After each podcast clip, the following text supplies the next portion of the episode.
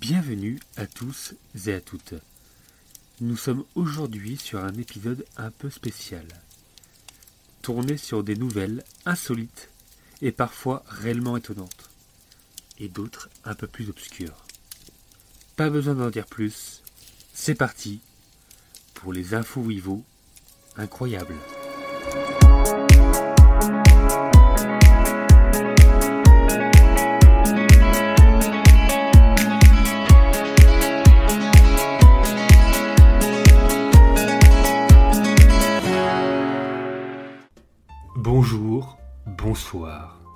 Suis Wivo, il est Davin. Et aujourd'hui, c'est une émission originale. J'ai toujours l'impression de dire ça, à chaque fois. hein. Chaque fois, c'est une émission originale.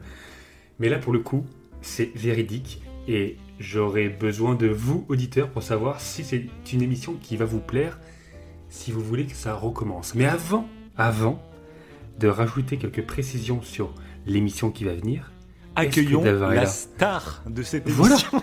Davin Bonjour à toutes et à tous. Euh, ça va être une belle émission, je le sens. Je suis pressé que tu fasses ton petit pitch, parce que c'est ton petit bébé. Tu stresses, tu, Ah ouais, tu, tu ah as ouais. les mains moites. Tu... C'est une émission qui risque de. Je vais. euh, Je suis empli de honte si ça. Si jamais ça. Non mais voilà, pour que les auditeurs le savent, bah, le sachent ou le savent, on s'en fout. On s'en fout, on s'en fout du français. Ah, c'est fun, c'est Ah ce relax, soir, hein, euh, c'est relax, hein, ouais.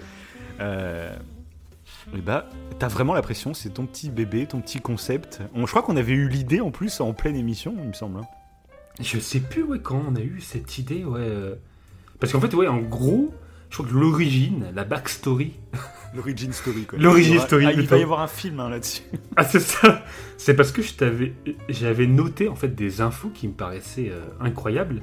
Et je sais plus, je crois que je te les avais envoyées par écrit ou je te les avais débriefées en vocal. Parce que je les Ouais. trouvais vraiment euh, intéressantes à partager. Et je Mhm. trouve que c'est venu de là en fait. On s'est dit, mais pourquoi pas en faire une émission? Pourquoi Ouais, pas faire clair. une émission où du coup, bah, euh, j'écoute pas mal de podcasts, tout comme nos auditeurs, je pense, tout comme toi, Davin. Euh, et il y a des podcasts que, scientifiques que j'aime beaucoup, et souvent il y a des infos que je trouve ultra pertinentes, ultra intéressantes, sur des podcasts scientifiques, sur des podcasts sur l'écologie et tout. Et il y en a certains, ils m'ont limite, euh, pas choqué, mais euh, Oh là j'ai trouvé ça incroyable. Et je me suis, et j'ai, Oh là ça me démangeait d'en parler. ça me démangeait. Alors peut-être que tu les connais. Peut-être que tu les connais. Peut-être que vous, les auditeurs, vous les connaissez. Je ne sais Non, pas. non, elles sont Je inconnues. Vends ton Ah, je pense que c'est inconnu. Ça- C'est inconnu. C'est votre vie va changer après cette émission. Moi, hein. C'est euh, c'est formidable. Ah, c'est formidable. c'est clair. non, par contre, oui, le- la difficulté, si l'émission plaît, en fait, euh, la difficulté réside dans le refaire, dans le sens où toutes ces infos-là sont, pour le coup, euh, elles sont étonnantes, mais surtout elles sont récentes. Parce que le but, c'est d'avoir des Mhm. infos récentes qui datent pas des années euh, 50. Ouais. Sinon, bah, je pense que là, forcément, c'est plus connu. Là, c'est tout récent. Donc, je pense que c'est pour ça que certaines ne sont pas du tout connues. Elles sont méconnues. Pourtant, sont. Voilà. Et à voir si ça plaît. Je pense qu'il faut que je prenne le temps de, bah, de récolter ces infos. Oui, bien euh, sûr. Bah oui, bah c'est comme voilà. pour le story show, quoi. On n'a pas envie de se forcer à Oui, c'est ça. Ça. Il n'y aura pas de faire le- les choses. On aime bien que, au fil des jours, on note des idées, on note des trucs, et puis une fois qu'on est prêt, bah, on y va, quoi. Donc cette émission, bah, si elle vous plaît, n'hésitez pas à le dire, n'hésitez pas à encourager Oui, voilà, ouais, tout à fait. Euh, et puis, euh, et puis ça reviendra si ça vous plaît. Et, Mhm. et puis dites-nous si euh, pas, on peut modifier pas. des choses. euh, dites euh, voilà. Ouais, tout à fait aussi, ouais. Tout à fait. Euh, Bon. Bah, je pense qu'on va pouvoir commencer. hein. Allez. On va pouvoir commencer. du coup, il y aura des, des infos de tout, tout bord. hein. Je, je tiens à l'annoncer. Et du coup, c'est pas pour rien. La première info que j'ai voulu évoquer, c'est une info Wivo cerveau. C'est-à-dire, c'est sur le cerveau, c'est neuroscientifique. En fait, il y a, ils ont appris, euh, bah, il y a peu de temps, du coup c'est tout récent, que le cerveau, pendant qu'il dormait, il était capable de repérer des voix inconnues. Même lorsqu'on dort profondément, en fait, le cerveau est capable de détecter si euh, la voix euh, qu'il entend, donc du coup terrifiant. on n'a pas conscience, ouais, C'est terrifiant. il, il- il le reconnaît ou non. Tu sais, ça, ça, ça me fait penser aux applications euh, où tu sais, tu, poses ton téléphone et il t'enregistre si tu parles dans la nuit. Ah ouais Et ça, ah, mais je viens d'avoir une idée pour l'Aurore Show. Retenez, ceux qui entendent cette émission, je vais le noter, je te jure, je vais en faire une histoire. Imagine, tu sais, les applis où quand tu parles, c'est ça t'enregistre et le lendemain matin, tu peux écouter Ah, j'en ai des parlé. frissons, genre tu te parles à toi-même. Imagine, c'est- imagine, les deux premiers, Ah. c'est des... un, un, truc comme ça, et le troisième, c'est... Je t'aime. Un truc dégueulasse. C'est- C'est pas ta voix, c'est un mec qui est en train de te lécher l'oreille. Oh Ah oui, ça Ah, on est, on est- on est dans un horror show en fait, c'est ça. Ah bah c'est ça. Là on commence. C'était en fait c'était une farce. C'est le show d'av- en- en- d'avance, voilà d'avance. Ouais, parce que c'est Et du coup- horrible. Oui, ça serait assez horrible. Et du coup alors précisément comment ça se passe? En fait c'est que durant le sommeil, euh, bah, on sait, enfin euh, maintenant on le sait du moins, le cerveau il trie les informations accumulées dans la journée, il permet la mémorisation et il sécrète euh, certaines hormones en gros. Et en plus, euh, il accomplit des tâches de tri, de régénération, voilà, il fait tout un tas de trucs, d'où l'importance du sommeil. Et il est capable d'analyser les bruits environnants. Je crois qu'on en avait parlé d'ailleurs dans euh, l'émission Inception, où euh, parfois un bruit qu'on entend peut s'implanter dans le rêve. Dans Inception, à un moment, bah, il tombe dans l'eau Exact. euh, et euh, il y a tout le bruit. Bon, là, il y a carrément le, le toucher en fait. Mhm. Mais dans son rêve, en fait, il tombe aussi dans l'eau. A... Le rêve va relier ce qui est lié à la réalité. Quoi. Si vous entendez Ouais, un bruit sûr. dans votre chambre, ça va se mélanger au rêve. Donc le Moi, cerveau est moi, le ça m'est arrivé. Je crois que j'en, avais parlé Oui. dans Inception que moi, c'est ma mère quand elle me réveillait le matin quand j'étais petit. C'est ça. Elle me réveillait et en fait, euh, d'un coup, j'entendais, j'entendais la voix de ma mère dans mon rêve. Je fout là? Mais c'est trop bizarre ça. ouais, ouais, c'est trop bizarre ça, ce sentiment comme ça.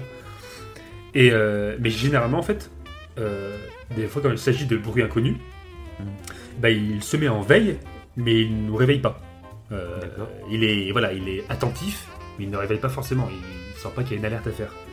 Et du coup, il y a des chercheurs autrichiens qui ont donc fait bah, une étude approfondie pour savoir vraiment comment le cerveau était, comment il se comportait. Et ils ont fait ça du coup avec des voix inconnues. Du coup, ils- précisément, en fait, ils ont fait écouter à 17 adultes endormis des fois des voix familières et des voix inconnues. Mhm. Voilà, qui prononçaient donc euh, l'un et l'autre hein, plusieurs, plusieurs fois euh, euh, des dizaines de noms dans la nuit. Voilà. Je sais pas si c'est clair. En si, gros, si, tout à fait. ouais, c'est clair. Ouais, ok. Et du coup, en parallèle, ils mesuraient l'activité cérébrale de ces dormeurs. Mhm. Et les graphiques, on le voit façon. je crois qu'on peut même trouver le. Oui, on peut trouver le titre de façon sur internet. Mais on voit que le graphique, en fait, euh, durant le sommeil profond, les voix inconnues déclenchent davantage d'ondes cérébrales appelées complexes K. Donc en fait, ça, c'est euh, des trucs qui sont euh, spécifiques un peu à une sorte de mode sentinelle euh, du cerveau, en gros. Mhm. C'est ça se met euh, en alerte. Ouais, C'est c'est ouf. c'est- ça paraît Non, mais limite, en fait, ça, ça peut me poser des questions sur notre conscience finalement. Ou comme si notre corps réagit. Enfin, de toute façon, on sait que notre corps réagit des fois indépendamment Mm. de notre esprit. Mais là, c'est comme s'il y avait un mode veille et comme si tu sais, t'avais un chien de garde quoi, qui était là en train Mm. de guetter C'est pendant trop bizarre. t'es- Ouais, c'est ouf. C'est trop bizarre. Et ben d'ailleurs, ça rejoint euh, le fait qu'on, que à chaque fois qu'on dort dans un nouveau lieu, on dort mal. Parce que justement, c'est en fait, vrai. le cerveau est en mode veille. Ah, il est trop toute en la train nuit. de réfléchir. Ouais, C'est ça. Et donc, il y a vrai. trop de, de, de ces ondes cérébrales qui sont appelées complexes K. Il y en a trop. Et ça, en on le voit quand on fait nos bivouacs. Souvent, le lendemain, même si les bivouacs Mm. où on arrive à à peu près bien dormir, on est quand même plus fatigué le lendemain parce que bah, ton cerveau, il dort pas de la même façon. Quoi. Ouais, c'est ça. C'est ça qui est troublant. C'est que tu as l'impression d'avoir fait une nuit complète, mais en fait, non, ton cerveau était en mode veille. Et, euh, et du coup, là, ils l'ont démontré clairement. euh, dès qu'un nom était prononcé par une voix inconnue, et bah, les ondes cérébrales s'activaient. Donc en gros, ça démontre que le cerveau n'était pas complètement déconnecté de son environnement, mais qu'il est vraiment prêt à réagir en cas de menace. Donc nous, on s'en rend pas compte, mais il est en état de vi- vigilance permanente. Quoi. Mais du coup, c'est- ouais, c'est dingue. Et c'est pas sans conséquence, euh, évidemment, sur la qualité du repos. Euh, voilà. Euh, quand t'es comme ça, tout à fait aux aguets, bah, c'est ce qu'on vient de dire là pour les bivouacs et tout. Mais même euh, si vous dormez dans un lieu qui est, euh, que vous connaissez et tout, qui a un bruit constant euh, qui vous est inconnu, bah, ça peut vous empêcher de bien dormir. D'accord. Il y a ça, Ou a même, qui- pour faire flipper Ouais. un peu les gens qui nous écoutent là le soir euh, sous leur couette, si vous vous réveillez en pleine nuit, c'est fort probable que c'est parce que votre cerveau a entendu une voix inconnue dans votre chambre. Exactement. Voilà. Exactement. Donc, si vous vous réveillez cette nuit, pensez-y. Et regardez sous votre lit. ça part trop en c'est- C'est ça. Regardez sous votre lit, personne va le faire. Donc voilà, ouais, j'ai trouvé ça plutôt euh, Ah mais carrément, parce que ça je ne savais hallucinant. pas. Et alors C'est ça tout peut récent, ouais. paraître logique finalement, parce que c'est un... C'est notre Mhm. instinct de, de- de- de défense, de, de sauvage de l'époque, tu vois. Ouais, c'est mais, ça. euh, mais finalement, je le savais pas, c'est vrai que c'est intéressant. Mm. Bah, souvent, c'est ça. hein. De toute façon, tous les biais de raisonnement, euh, tous les... tout ce que fait notre cerveau qui nous nuit, entre guillemets, On en parlait euh, même aujourd'hui, mais en off, euh, même l'envie de manger des trucs sucrés, etc. et tout. Ou gras, c'est une envie primitive, euh, presque d'homme des Cro-Magnons. Le cerveau, il n'a pas aussi vite évolué que notre technologie et tout le reste. Ouais. Du coup, on a des comportements. parfois c'est utile, mais parfois non. Ouais. Mais bon. Passons à. Pas à l'espèce humaine, à un autre, type- à un autre type d'espèce, à une espèce animale, qui a été étudiée. Enfin, étudiée, c'est un grand mot. En gros, le scientifique, alors je vais peut-être écorcher son nom, Victor Toss, a réussi à faire en sorte que des rats passe du temps à jouer à Doom 2. D'accord. je m'attendais pas. Donc, Et du coup, explique alors- ce que c'est Doom 2 pour ceux qui connaissent pas. Alors Doom 2, euh, c'est un jeu euh, de type FPS, donc euh, c'est une vue à la première personne de tir. Un jeu clairement. vidéo. ouais. Jeu vidéo, exactement. Ça ressemble C'est un même le papa des FPS finalement. Ouais, c'est ça, je Doom, pense, hein. C'est un peu le premier. Ouais. Bah là, en publicité, on voit souvent Call of Duty. c'est le, c'est le même style. Oui, aujourd'hui, voilà, c'est le- Voilà. aujourd'hui c'est le, jeu le plus vendu, c'est Call of hein, à niveau FPS. ouais. C'est ça. C'est le même style de, de, ouais, de vision, on va dire. Mhm. Mais après, Doom, Doom 2, c'est souvent, souvent des monstres, il me semble.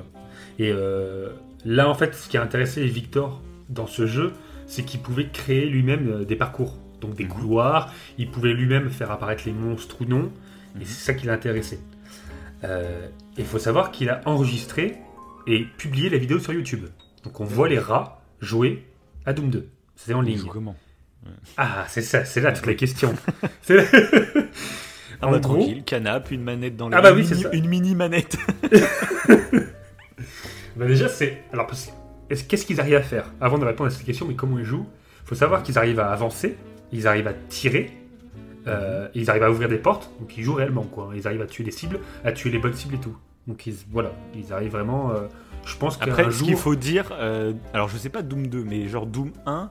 Alors, Mhm. c'était sur ordinateur à l'époque, je sais plus. Parce que sinon, c'est peut-être avec les. Tu sais, genre la PlayStation 1, un truc comme ça, où il n'y avait pas d'analogue, il y avait que des flèches directionnelles. Ok. C'était Ah. plus simple, tu vois. Euh, que un Pour jouer analogue, faut vraiment gérer dans la 3D, tu Oui. vois. que- je sais pas. Bah, je vais, je vais te, je vais casser Oh là là le suspense. Je vais casser Oh le là là, suspense. mais qu'il est bon, qu'il est bon Donc, euh, la vidéo, qu'est-ce qu'on voit? On voit un rat qui utilise un dispositif de réalité virtuelle. Voilà, en fait, il y a. euh, Il a un petit casque de VR. il a un petit casque. Sérieux? Non, alors c'est pas un casque, mais en fait, si tu veux, euh, afin de vraiment profiter du jeu vidéo, le rat, il, est, euh, il a un harnais et il est devant un grand écran et il est sur une grosse balle. Et cette grosse balle, en fait, est munie de capteurs. Et du coup, quand il fait tourner la balle, le personnage dans le jeu avance. Voilà, un peu comme on voit euh, les, les trucs d'Oculus. on voit des, des, des humains tu sais, qui marchent sur un tapis roulant et ils marchent dans le jeu du coup. Oui. Euh, là, pour que ça marche avec le rat, bah, ils ont utilisé une grosse balle. Et donc, on voit le rat. De toute façon, je vous invite à aller voir la vidéo. hein. À la fin de l'émission, évidemment. Euh, Il va falloir la noter, noter Oui, toutes les infos. Et, et franchement, on peut revenir du coup sur ma déclaration d'avant. J'étais vraiment premier Doug en train de dire qu'ils étaient en train de jouer avec une manette. Quoi. J'étais en train d'analyser. J'ai osé rien dire, j'ai osé Ils rien peuvent pas avec une analogique. C'est beaucoup trop complexe. Ils sont avec Mais une manette attends. de PlayStation 1. Non, parce que, Oh là là. non, parce que dans le fond. Ah, je me fais honte. Je me fais honte parfois. Non, parce que y a... t'as pas totalement tort dans le sens, il Ah. touche quand même avec des boutons. Ah merci de me Voilà. réhabiliter. Voilà, voilà, il touche quand même avec des boutons. En fait, y a- t'as la balle qui, qui est euh, utilisée du coup pour euh, pouvoir se déplacer, mais euh, ils utilisent des boutons pour ouvrir les portes et pour tirer, quand même. Voilà, c'est des boutons qui sont en face d'eux en fait. Et donc les rats, ils sont capables d'ouvrir des portes, de, de tirer sur des ennemis et pas n'importe lesquels. Et il a fait en sorte de faire apparaître les ennemis à différents moments. Après, sur la vidéo, on voit clairement que c'est un long couloir. hein. C'est pas les rats, il n'y a pas de, de virage, il n'y a pas de gros trucs. Après, Ouais, euh, c'est en cours de test. Le mec pense même à ouvrir une chaîne Twitch pour euh, voir l'évolution de, de ces rats gamers. Peut-être qu'un jour on va les combattre dans un C'est ça. Ah, mais c'est ça. Tu Dans une, Online. une fessée par des, par des rats. sur Fortnite. sur Fortnite, on va les combattre. Et du coup, ouais, bah, ils ont, il a fait ça pendant plusieurs jours et plusieurs semaines. Et du coup, bah, les rats savent se déplacer, euh, tirer, etc. Et euh, ils ont même donc appris à tirer à un moment précis. Et en fait, comment il a réussi à faire en sorte que les rats euh, jouent, c'est qu'à chaque fois que les rats réussissaient à faire quelque chose, bah, avancer tout bêtement, ouvrir une porte, en fait, ils avaient une récompense, tout, tout bêtement. Un peu d'eau sucrée. Et euh, à force, euh, voilà, bah, force, ça, ça a fonctionné. Mais j'ai trouvé la vidéo euh, est assez marrante, quoi. Enfin, l'idée même d'ouvrir une chaîne Carrément. Bah, Twitch moi, ça me rappelle un peu qui jouent. la, la- Ouais. la- la- le truc assez connu de, de Elon Musk qui est en train de tester ses puces Neuralink sur des Ouais, les Neuralink. Tout à qui, fait, euh, par la pensée, réussissent à jouer à Pong. Donc, Ouais, euh, c'est quoi c'est encore plus- aussi. Ouais. C'est encore plus basique comme jeu vidéo, Pong, mais c'est par la pensée du coup, donc c'est quand même, c'est quand même un Oui, parce que. Ouais, parce que moi, pour le coup, je pensais que c'était au début, c'était par la pensée Ouais. que les rats jouaient, mais en fait, pas du tout. euh. Et Du coup, ça veut dire que les, les rats, Ouais. euh, ils peuvent voir euh, un écran. C'est un écran normal ou parce que je sais que les chiens, par exemple, euh, euh, ils captent pas ce qui se passe à la télé. Il faut un certain nombre d'images par seconde, je crois, pour qu'ils puissent voir ce qui se passe à la télé. Et justement, Ouais, ça, c'était une question qui était intéressante parce que c'est ce qui va se passer dans l'avenir. Parce que plus les télés évoluent, plus on a des, des taux de rafraîchissement euh, bah, beaucoup plus rapides en fait maintenant. Et donc petit à petit, pour le moment, les chiens en fait ne voient pas ce qu'il y a à la télé. Donc euh, souvent ils sont attirés, c'est plus par le son ou par, une- par la lumière, tu vois, mais ils voient pas les Ouais. formes et tout. Euh, que là, plus nos télés vont être perfectionnées, avoir un taux de rafraîchissement plus, plus fluide, ben en fait les chiens vont se mettre à voir ce qu'il y a dans la télé. Et ça va être marrant parce qu'il y a plein de chiens qui leur réaction. ils vont pas capter oui. ce qui se passe ou ils vont réagir vraiment beaucoup plus virulent, virulemment que, que, que aujourd'hui quoi. Donc ça, ça va créer des soucis ça plus tard avec, avec les chiens. Ouais, déjà, que rien qu'avec les bruitages, parfois, c'est. Ouais, ils réagissent, C'est tu vois. plus drôle, ouais, c'est plus drôle. euh, Mais là, oui, s'ils voyaient un chien à l'écran, ah, ils vont défoncer la télé. hein. Euh, Il va falloir mettre des. Ouais, un chien ou rien que des des, barrières. des humains. Des, tu vois, les chiens, quand tu passes devant un portail et que ça se met à aboyer comme je sais pas quoi, là, si à chaque fois ils voyaient des humains sur la télé, ils vont faire Attends, c'est qui? Je les connais Ouais, pas. ah, Ouais, ça, ça va être drôle, ça va être drôle. Bah pour les... Après, pour les rats, c'est une bonne question. euh, Mais je pense que le- les rats, vu qu'ils utilisent souvent en labo parce que c'est proche euh, de l'homme, c'est pour Mhm. ça qu'ils utilisent souvent les rats, je pense qu'au niveau de la vision, ça, je sais pas là, après, je... purement hypothétique, mais je pense que ça s'y ressemble. Parce que là, clairement, l'écran, c'est un écran normal. D'accord. Il n'y a pas de spécificité particulière. Donc voilà, de toute façon, euh, bah, tu verras la vidéo. Bah, carrément. tu mets ça en description, c'est ça? Oui, c'est ça. Ça va spoiler l'info, donc euh, euh, du coup, non, je, je mettrai aucune information sur ce podcast. Tout sera obligé. Faudra regarder l'émission pour débloquer les, les vidéos et tout après. du coup, passons à l'info suivante. Bon, tu connais l'UFC. Je Ouais. suppose, hein, maintenant, toi, tu connais bien. Est-ce que Cyril Gann. Cyril. Gann, voilà, Ngannou. Pour ceux qui connaissent pas l'UFC, c'est une des plus grosses organisations de combat de MMA, donc des arts martiaux mixtes, où ça mélange un petit peu, euh, on va dire, kickboxing et jujitsu, donc combat au sol, lutte et kickboxing pour faire court. Et, euh, et d'ailleurs, comme tu l'as dit, hein, et, euh, le combat Cyril Gann contre Francis Ngannou il n'y a pas longtemps, euh, pour la ceinture des poids lourds. Malheureusement, Cyril Gann a perdu, c'est dommage. On était pour lui tous les deux. Ouais, c'est ça. Et- Ça m'a hypé, moi, sur ce match. euh. Ouais. Tant pis, c'est pas. Bien, joué quand même, Cyril Gann. Tu te rattraperas la prochaine fois. Mais du coup, il existe la PFC. Ah Qu'est-ce que c'est que ça, la PFC hein? Euh, Si tu te demandes, hein, tu te demandes. Bah non. Non, Pas non, du on tout. peut passer à la news On peut passer à la si tu veux. Donc, PFC, c'est Pillow Fight Competition. En gros, c'est des combats comme l'UFC, mais avec des coussins. D'accord. Ce bug Ah, c'est des combats de coussins. Voilà. C'est, euh, ils ont des coussins chacun. Il y a des vraies En règles. hein. petite tenue, en petite nuisette. Ah oui. Ah. À la base, oui. Alors, c'est ça. À la base, en... C'est une computation porno, hein, c'est... je crois que c'était en 2006 que, euh, effectivement, c'était un peu. euh, c'était un dérivé. En fait, ça a débuté dans le catch. C'était purement euh, joué euh, sur Mhm. les attributs féminins. Il y avait que les, les divas dans le catch qui, justement en petite tenue, se battaient avec des coussins, tu vois. Mhm. Et en 2006, ils ont commencé à créer un genre de PFC. euh, mais encore une fois, il n'y avait que les femmes qui se battaient. C'était plutôt sexiste, hein, c'était juste. euh, voilà. Et euh, c'est à partir de 2010, 2010 où là, il y a vraiment une organisation qui s'est créée. Et puis du coup, bah, il y a tout le monde qui, bah, qui commencé à participer à ce genre d'événement. Tout âge, et, que ce soit homme ou femme, hein, plus de distinction. Et du coup, maintenant, euh, je crois qu'il y a un gros match qui s'annonce dans pas longtemps. Parce que les. Bah, Cyril Gann Nganou, la revanche. c'est ça La revanche en avec des coussins, en nuisette. Ça a l'air d'être trop bizarre. Mais après, c'est assez violent. Parce que. euh, Ah, mais il y a des parpaings dans les coussins. C'est, Il y en a qui trichent, ouais. il y a des galets. Ils, c'est- des- Bon. des galets. Bah, ils prétendent que c'est pas dangereux. Euh, Tu que prends voilà. un bon coup de coussin derrière la Ouais. tête quand tu t'y attends pas là. Oui, c'est ça. C'est des bons. euh, puis vu les coups qu'ils mettent parfois, j'ai regardé vite fait. euh, ils disent que c'est pas dangereux, c'est pour vendre un peu le truc. Ils essaient de se comparer à l'UFC en disant oui, le PFC c'est pas dangereux, c'est un truc tout familial, enfin familial. Attends, tu peux regarder ça avec tes enfants. Ah, ils se démontent la tête avec des coussins, mais tu peux voir. Parce qu'il faut quand même des clés de soumission et tout avec les coussins. Ils ont le droit de frapper au sol avec les coussins. euh, C'est un peu. ça reste un peu violent. Il y a déjà eu des. Oui, il y a eu des contusions, des, des chocs et tout. Mais je trouvais ça assez original, quoi. Je le connaissais Ça pas du tout. Je suis tombé dessus par hasard. Donc c'est Euh, vraiment officiel quoi. C'est, Ah oui, c'est vraiment. Il y a vraiment. Ah ouais, il y a vraiment un match euh, événement là qui se passe bah, là, début euh, 2022. ok. D'accord, Euh, il faudra suivre ça. Bah ouais. Alors du coup, c'est pas. Je sais pas sur quelle chaîne. Je crois que c'est sur Fight. TF1. On prend, on prime time. Les mecs qui sont Non, totalement euh, à l'ouest au niveau actu. tu sais. C'est Ouais, tout le monde en parle depuis trois jours. Là. Ah oui, on regarde plus les chaînes publiques. Peut-être, euh, En fait, toutes ces infos-là, elles sont sur les chaînes publiques.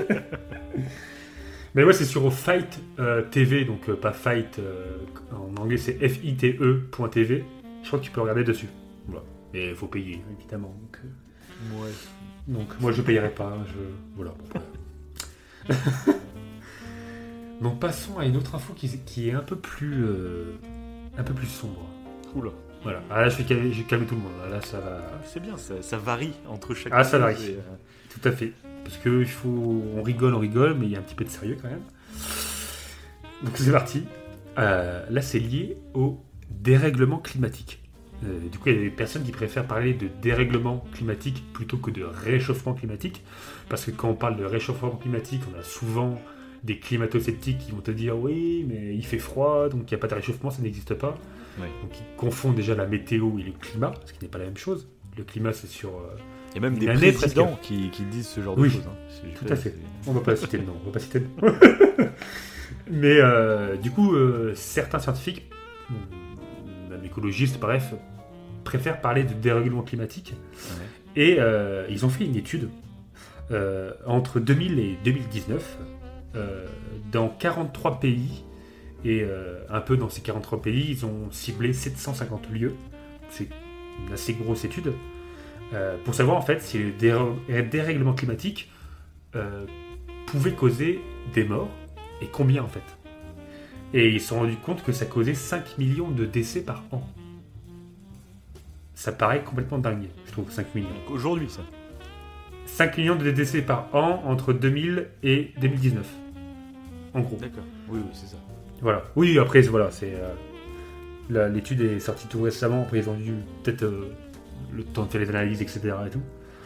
Et euh, en gros, ça ferait 74 décès pour 100 000 habitants. Parce qu'évidemment, ils ont trié les décès qui ne sont pas liés au dérèglement climatique. Et en fait, ils se sont rendus compte. le problème en fait, du dérèglement climatique, c'est qu'il y a des. Souvent, il y a des. c'est, quand on dit que ça fait plus de 2 degrés, c'est une moyenne. Mais euh, véritablement, en fait, cette moyenne elle comprend des climats, ce qu'ils appellent des, des climats extrêmes, tels que des, euh, je sais pas, moi, je vais dire une connerie, mais moins 20 euh, à tel endroit, et euh, des climats extrêmes tels que, euh, ça j'avais noté, 50 degrés au Canada. Quand il y a eu le fameux dôme de feu qu'on a entendu parler, euh, euh, bah, c'était l'année dernière euh, au Canada, où il y avait un climat mais vraiment extrême dans un village, euh, et ben ces euh, points de chaud ou de froid font qu'il y a autant de morts. Et je trouve ça hallucinant. En fait, c'est pour ça que je voulais en parler. C'est pas, c'est pas du tout drôle pour le coup, mais c'est, euh, c'est, ouais, c'est, c'est, je trouve ça incroyable. Ça me paraît euh, dingue qu'il y ait autant de décès liés au dérègle- dérèglement climatique. Ouais, directement dès aujourd'hui, quoi. C'est ça. Souvent, c'est vrai qu'on parle de ce sujet en, en se projetant. Donc finalement, euh, C'est ça. On croit que ça va. c'est Oui, ça, c'est ça, tout à pas fait. concerné finalement, mais en fait, c'est déjà euh, Ah oui, oui, tu problème peux. actuel finalement. Ah oui, d'accord, oui. J'avais pas compris. En fait, tu posais cette question dans le sens où si c'était euh, une prévision en fait future ou si c'était vraiment. euh, Oui, c'est Actuel, c'était ça. Oui, tout à fait, oui, oui, c'est ça. C'est aujourd'hui, ouais, ouais.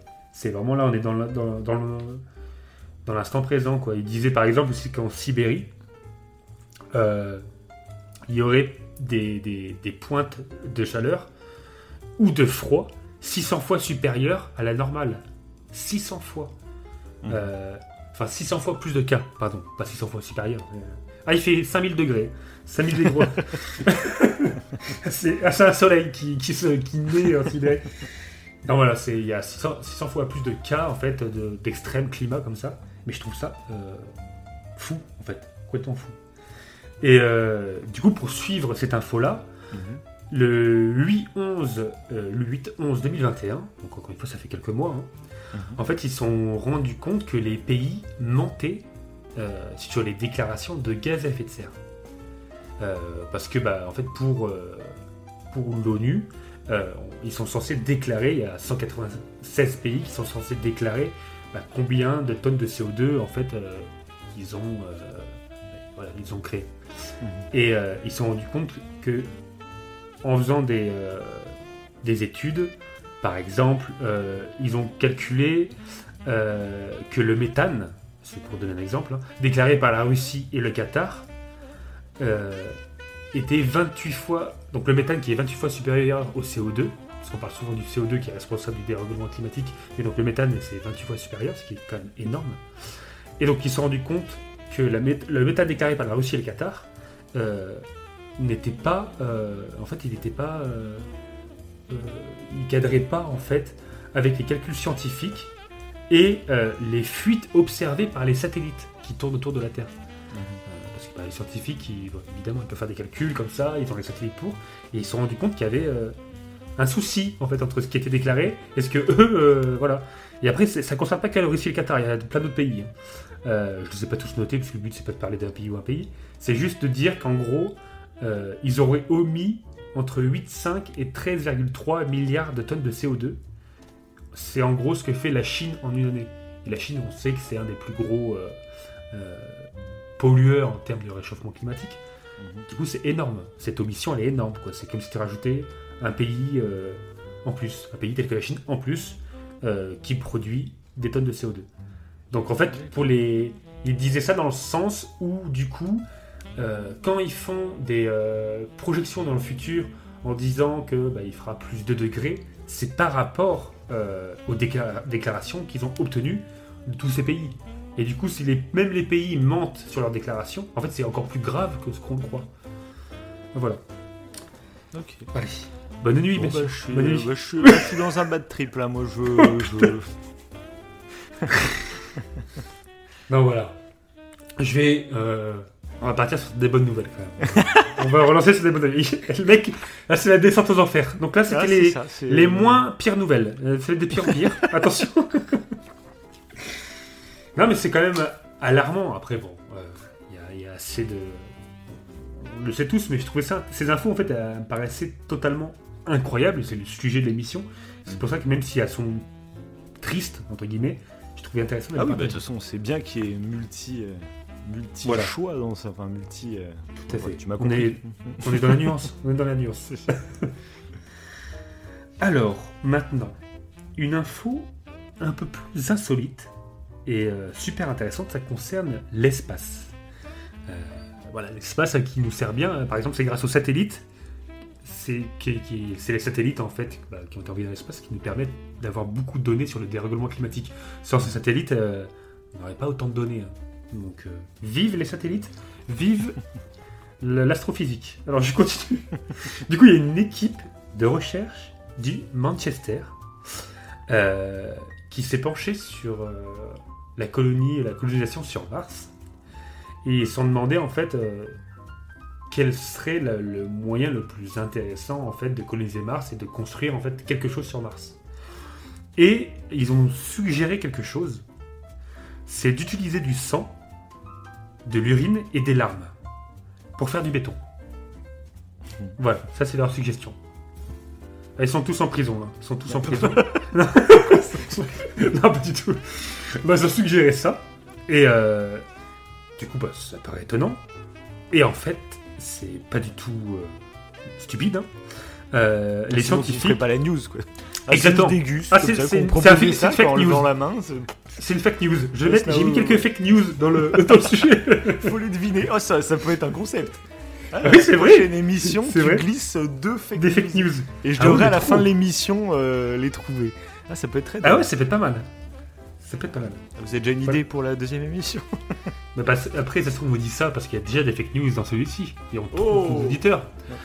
Ah, écoutez. moi, moi, je mise pour le réchauffement climatique. Moi, mon avis, c'est une grosse fake news. Oui, c'était une fake news. C'était une fake news. Vous inquiétez pas. Attends, va bien. Ils nous prennent pour des. eh oh. Donc, du coup, euh, alors, celle-ci, ce n'est pas une fake news. Les scientifiques ont montré que la sueur et les larmes pouvaient constituer un excellent adjuvant pour le régolithe. C'est quoi les régolithes? C'est euh, un élément qui se trouve sur Mars. Voilà.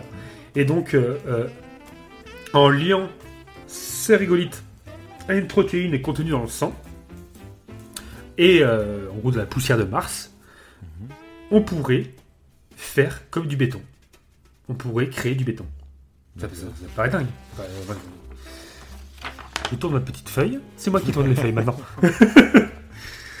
en gros, euh, euh, en rajoutant un composant comme euh, l'urine, parce qu'il parlait de l'urine, ça serait même plus résistant que le béton.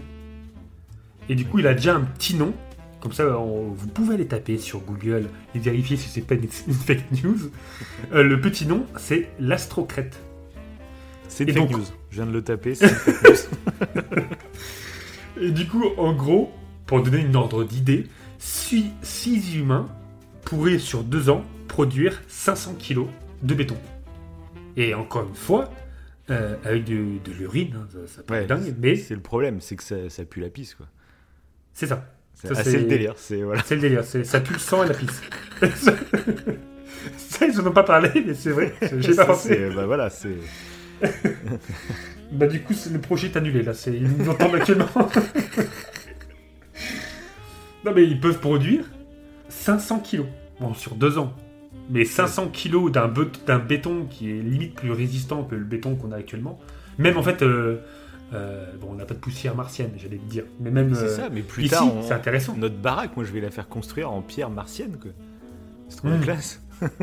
Non mais c'est génial. Je trouve que ouais, c'est c'est- en fait c'est c'est le genre de découverte. euh, Ouais. Ouais, mais c'est chelou, c'est quoi C'est une matière qui n'existe pas sur Terre? Apparemment ouais. La le régolithe, ouais. là, je je sais pas quoi là. Ouais. Ouais, le régolithe. Si je l'ai bien noté. Je crois que c'est le régolithe. Ah, ça sent la fake news, ça, quand même. Une matière qui n'est pas présente sur Terre, ça me paraît complètement ouf. Ah non, du tout, non, non. Non, du tout. euh, Alors, si c'est une fake news, ça serait vraiment étonnant. Mais non, non, non, normalement, euh, Le mec, je te fais Ça- douter, c'est-. Ouais, ça serait vraiment étonnant. Non, non, non, c'est pas une fake news. Après, euh, non, c'est de la. Mais je pense que c'est possible. alors de la régolite, c'est une matière qui est aussi sur Terre et, euh, C'est possible. Et juste on a constaté qu'il y avait la même matière sur Mars et du coup on a Oui, voilà, ça c'est possible. parce que ça serait j'ai pas la précision. Enfin, je- Oui. ça serait étonnant que j'en ai pas entendu parler. Si on avait découvert une nouvelle matière sur Mars, ça me paraîtrait. Oui, non, en fait, c'est la régolite qui se trouve sur Mars. Qui se trouve sur Mars. Donc peut-être que effectivement, elle est aussi disponible sur, euh, sur, sur Terre. sur Terre, mais du coup. Mais là, on vu qu'il y a que ça sur Mars, Ok, oui, oui, euh, ça. ils ont dû rechercher, ouais. euh, Oui, ça me paraît Euh, plus logique comme ça, ouais. Oui. Mais ça paraît dingue quand même. Enfin, de mélanger du sang, de l'urine euh, et de, de, la, de- de la salive, je crois aussi. Non, des larmes, pardon. Des larmes. Ah, des larmes. Bah, moi, je vais Ah faire oui. une maison, mais qu'avec des larmes.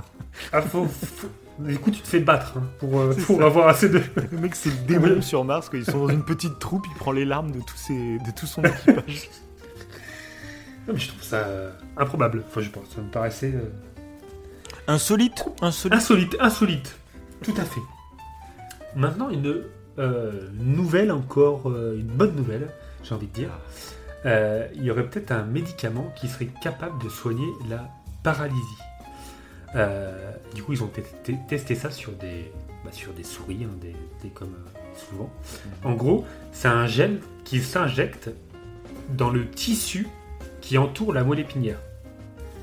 Et en gros, ils ont testé ça sur des souris dont la colonne vertébrale a été sectionnée. Et euh, quatre semaines plus tard, euh, les souris donc qui avaient la colonne vertébrale sectionnée marchaient quasiment aussi bien. En fait, ce, ce gel, euh, donc pour l'instant, ça n'a pas été testé à l'échelle humaine, et, on verra quoi. Mais du coup, sur, le, sur les souris, euh, le nutriment qu'ils injectent via ce gel, en fait, il régénère les cellules. Et de ce fait, en- Spider-Man, quoi. C'est un truc de ouf. Ah. C'est l'homme lézard dans Spider-Man, quoi. Mais c'est dingue. C'est-à-dire qu'en régénérant les cellules, bah, du coup, les souris, les souris se remettent à marcher, parce qu'on dit souvent, si tu as la colonne vertébrale, c'est fini, quoi, tu marches plus. Et là, peut-être que ce gel, euh, dans l'avenir, pourrait potentiellement en fait, soigner euh, des gens qui Ah, sont mais ça, paralysés.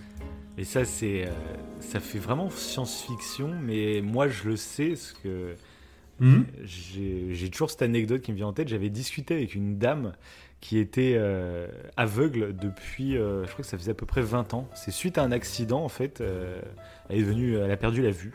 Donc elle, avait, elle voyait quand elle était plus jeune, tu vois.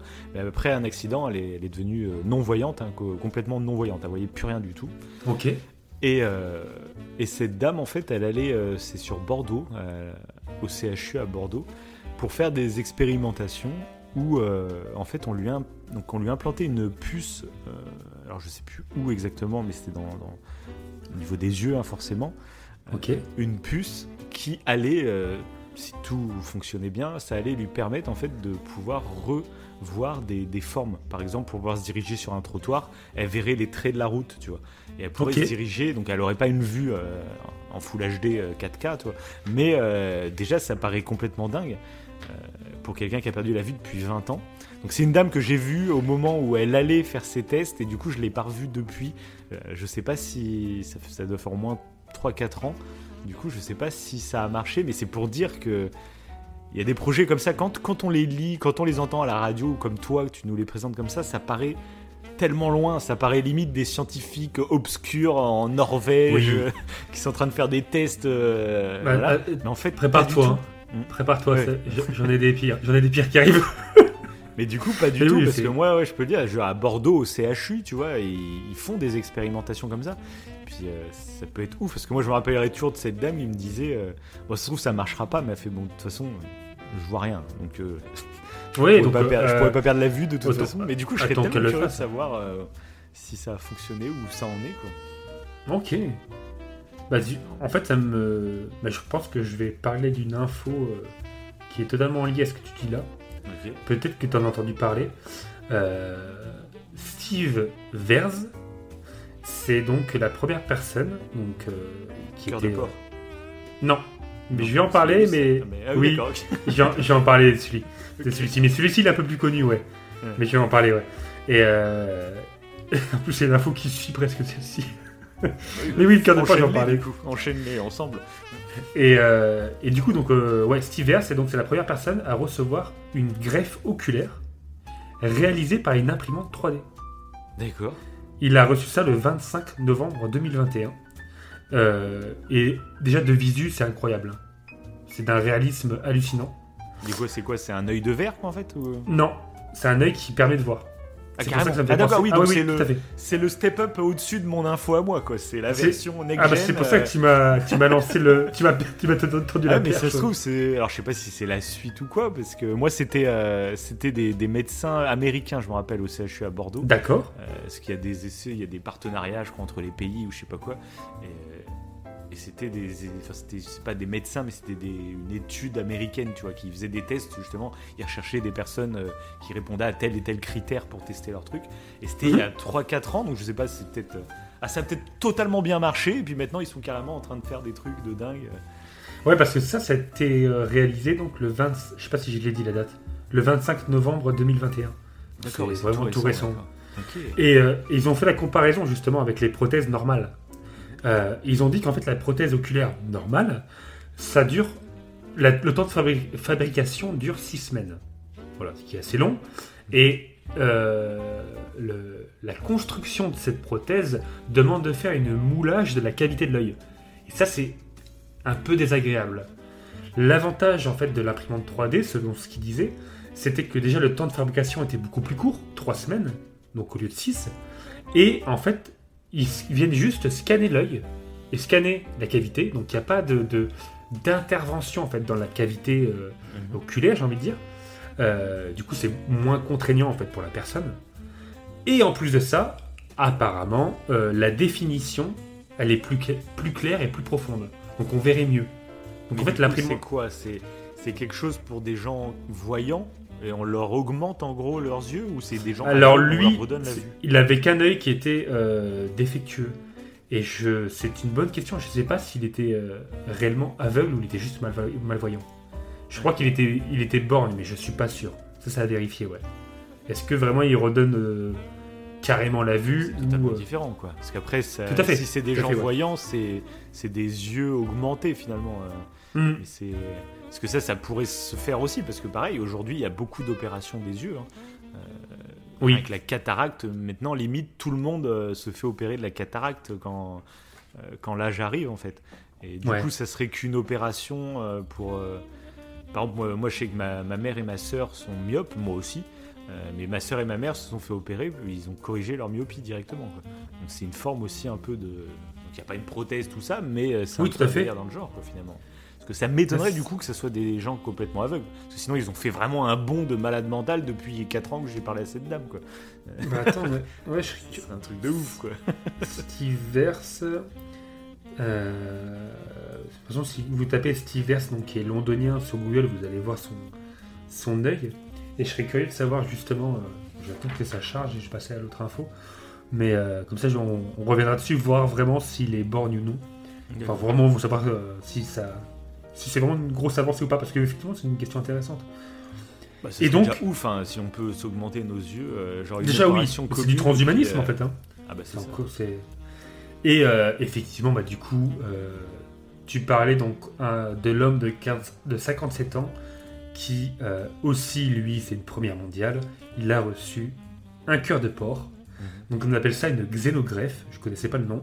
Mhm. Donc c'est quand tu transplantes euh, euh, bah, un organe animal sur un corps humain. Et euh, lui, pour le coup, j'ai euh, son problème, c'est qu'il était atteint d'une insuffisance cardiaque. Mhm. Et euh, du coup, il était même pas éligible euh, Ouais, euh, pour avoir un cœur normal, quoi, en fait, pour une Ouais. transplantation. euh, bah, Ah oui, bah, c'est très, enfin, c'est très contrôlé. Oui. euh, on va pas donner Oui. à n'importe qui. Il faut qu'il y ait vraiment un pourcentage de chances que ça fonctionne. soit. Voilà, Euh, c'est ça. Et c'était soit ça, soit il mourait. Donc il a dit, Ouais, bah oui, j'accepte. J'accepte. Et bah apparemment, ça s'est très bien passé. Euh, faut savoir que les. Et j'y reviendrai dans une autre info, encore une fois. Euh, c'est les cochons, en fait, euh, qui ont été utilisés pour la xénogreffe. C'est des cochons qui ont été génétiquement modifiés. C'est pas des cochons comme ça. C'est des cochons qui ont, qui ont subi euh, une coupe génétique, on va dire, une coupe de l'ADN. mhm. Ils ont coupé certains euh, génomes pour éviter en fait que le cochon ait certains virus qui seraient dangereux pour l'homme. Donc c'est des cochons génétiquement modifiés. Mais je reviendrai sur une autre info. Mais c'est je, ça, on- je savais pas moi quand j'avais lu le- l'info en fait de cet homme-là qui a eu un cœur de porc. Je savais pas que les cochons déjà étaient génétiquement modifiés. Je savais même pas qu'il y avait des animaux génétiquement modifiés pour le coup. Ah Oui, non, mais. Donc voilà. Et, euh, et ça avait déjà été fait en 1984. Ça, une, euh, une xénogreffe. Ils avaient mis un cœur de babouin euh, dans un bébé. Ça, été- avait été transplanté dans un bébé. Euh, malheureusement, ça n'a pas marché. Je pense que c'est pour ça que. Après, ça date aussi. hein. Ouais. Mais ça a duré que 20 jours. En fait, euh, le bébé, encore une fois, je Mais pense que j'ai. était bien condamné le bébé parce que c'est Bah, c'est horrible. j'ai pas plus d'infos. Non, non, on va tester, on verra bien. Ah, il est en parfaite santé, le gamin, mais C'est juste pour la science qu'on fait ça. C'est pour juste la pour la science, science. les gars. Non, du coup, je sais pas, ouais. Je pense que oui, parce que c'est vachement contrôlé quand même. Même là, euh, euh, pour faire cette xénogreffe, euh, il y a un organisme qui s'est penché dessus pour accepter, en fait, et bien contrôler qu'il n'y avait pas d'autre solution, en fait. Ouais. S'il y avait une autre solution, bah, il l'aurait pas fait. Ouais, d'accord. Mais du coup, bah, là, tant mieux pour lui, hein. ça, ça a marché. Bon, du coup, j'arrive. Parce qu'ils avaient fait Ouais. pareil, mais carrément avec un cœur artificiel, et le mec avait tenu un mois, je crois. Ah oui, mais c'était. Et je sais pas Ah où ils en sont oui. parce qu'ils faisaient ça à Nantes. hein. C'est, euh, il y a des très très grands cardiologues qui travaillent sur Nantes. Et euh, Mais c'était pas un cœur imprimé 3D D'ailleurs? Ou je. je sais plus exactement, mais en Non. tout cas c'est un cœur artificiel. Mais c'est vrai qu'on n'en parle plus depuis. Je sais plus où vrai. ça en est parce que ça avait fait le buzz pour le premier qui avait été greffé comme ça, mais est-ce qu'ils ont continué derrière? Je sais pas du tout. Ah ouais, je sais pas ça. Bon, du coup, j'arrive pas à voir pour Steve Verse. Donc, euh, bah, vous nous direz euh, dans les commentaires. euh, ou, euh. Parce que je sais pas. Ouais. Mais ça, ce serait intéressant de savoir. Pour notre londonien, à l'œil imprimante 3D. Ça fait vraiment euh, ouais, science-fiction. Tu parlais de science-fiction tout à l'heure, mais là. euh, Bah, de toute façon, On il est faudra qu'on trouve un film ou une série, peut-être Black Mirror ou quoi, où j'aimerais bien parler de transhumanisme. Parce que je trouve ça, ça, ça, ça lance des Hmm. questions philosophiques super mais intéressantes sur. euh, euh, même, je crois qu'on en avait parlé dans l'émission sur les ovnis, je sais plus. Que finalement, on, à chaque fois qu'on parle des ovnis, on parle de, de créatures euh, avec un gros crâne, etc. Mais ce qui a le plus de chances d'arriver, finalement, c'est des robots, en fait. Euh, pareil, euh, l'humain, s'il a envie de conquérir l'espace, de partir à la. hmm, On sait qu'avec nos corps organiques, c'est quasiment impossible, vu les distances, vu, les, euh, vu, les, vu la durée que prendraient des voyages comme ça. Tout la solution serait de créer des intelligences artificielles dans des robots. Ouh, et là, toi, les t'es en train de me voler à l'épreuve du temps et à l'épreuve T'es en train de me voler une petite info, toi. Ah, hein. je ne dis rien, moi je, moi je pars en freestyle. Mais du coup, Ah ça serait Ouais. une émission totalement sur le transhumanisme. Euh, alors, remarque, bah, je sais, il y a Cyberpunk qui va bientôt sortir en version next-gen. On avait, on n'y a pas joué, nous, Ah, le jeu Cyberpunk, on n'y avait pas Ah joué oui, parce oui. qu'il y a eu pas mal de bugs et tout. On voulait attendre euh, d'y jouer dans de bonnes conditions. Donc, toi, t'as pas encore ta mieux. console, mais tu es en train Ouais. de voir pour essayer d'en avoir une. Je sais Ça pas peut être, euh, ça peut être une idée. Bah, une fois que tu l'as, on s'y met. euh, Une fois que tu l'as et Mais trop, mais trop. comme ça, on fait une Euh, grosse émission transhumaniste. Vous nous dites, les auditeurs, si ça vous plairait ce genre d'émission. Mais moi, ça, j'ai tellement d'idées de quoi parler là-dessus. Ah ouais, se servir du jeu pour en parler, ça peut être euh, une très grosse émission. ouais. Et bah justement, tu. Désolé, je- Non. je- j'interromps ton émission Oh, tu as pour raison. teaser euh, notre, euh, notre Mais tu as raison. C'est tout, tout à fait bienvenu. euh, et bah du coup, tu parles d'espace.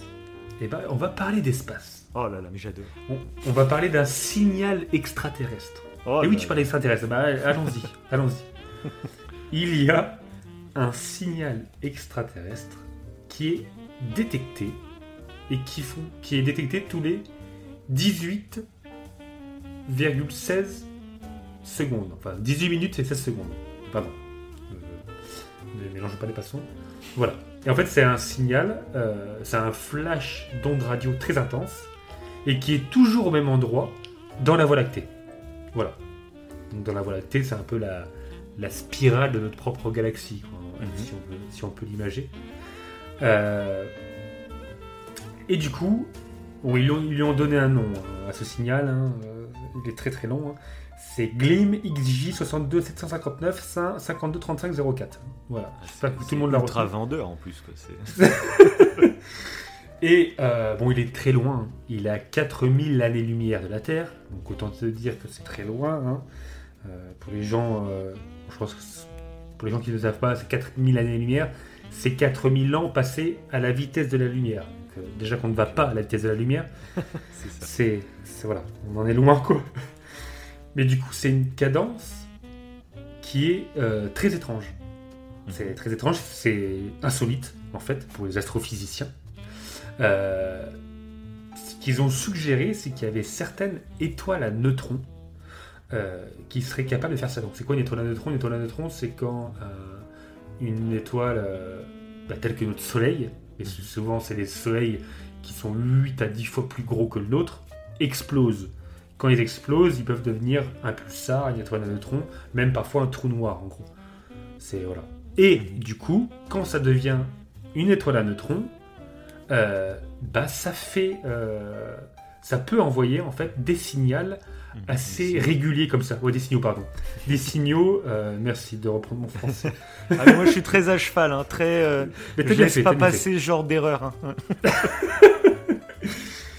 Et du coup, euh, parmi tous euh, les pulsars qu'ils ont identifiés, il y en a plus de 3000, euh, et ben tous font leur révolution, donc on va dire un tour complet, pour le vulgariser grossièrement, Mhm. euh, beaucoup plus vite. Donc si c'est un pulsar, une étoile à neutrons, n'importe, et ben euh, ça leur paraît très étrange parce que le plus lent qu'ils ont détecté est de 23 secondes. Là, je le répète, il est de 18 minutes et 16 secondes. C'est voilà. Le plus lent qu'ils ont détecté, c'est 23 secondes parmi les 3000 Là, qu'ils ont identifiés. ouais. Et là, il y a celui-ci. Et ce qu'ils disent, c'est que quand c'est trop long, ce n'est pas possible. Pourquoi? Parce qu'en gros, l'énergie n'est pas assez conséquente pour créer un, un- ce flash radio, en fait. Si euh, tel est le cas, en fait, il n'y aurait pas de flash. Et là, pourtant, il y en a un. Donc, ils se demandent, c'est quoi ce bordel, quoi? Euh, voilà.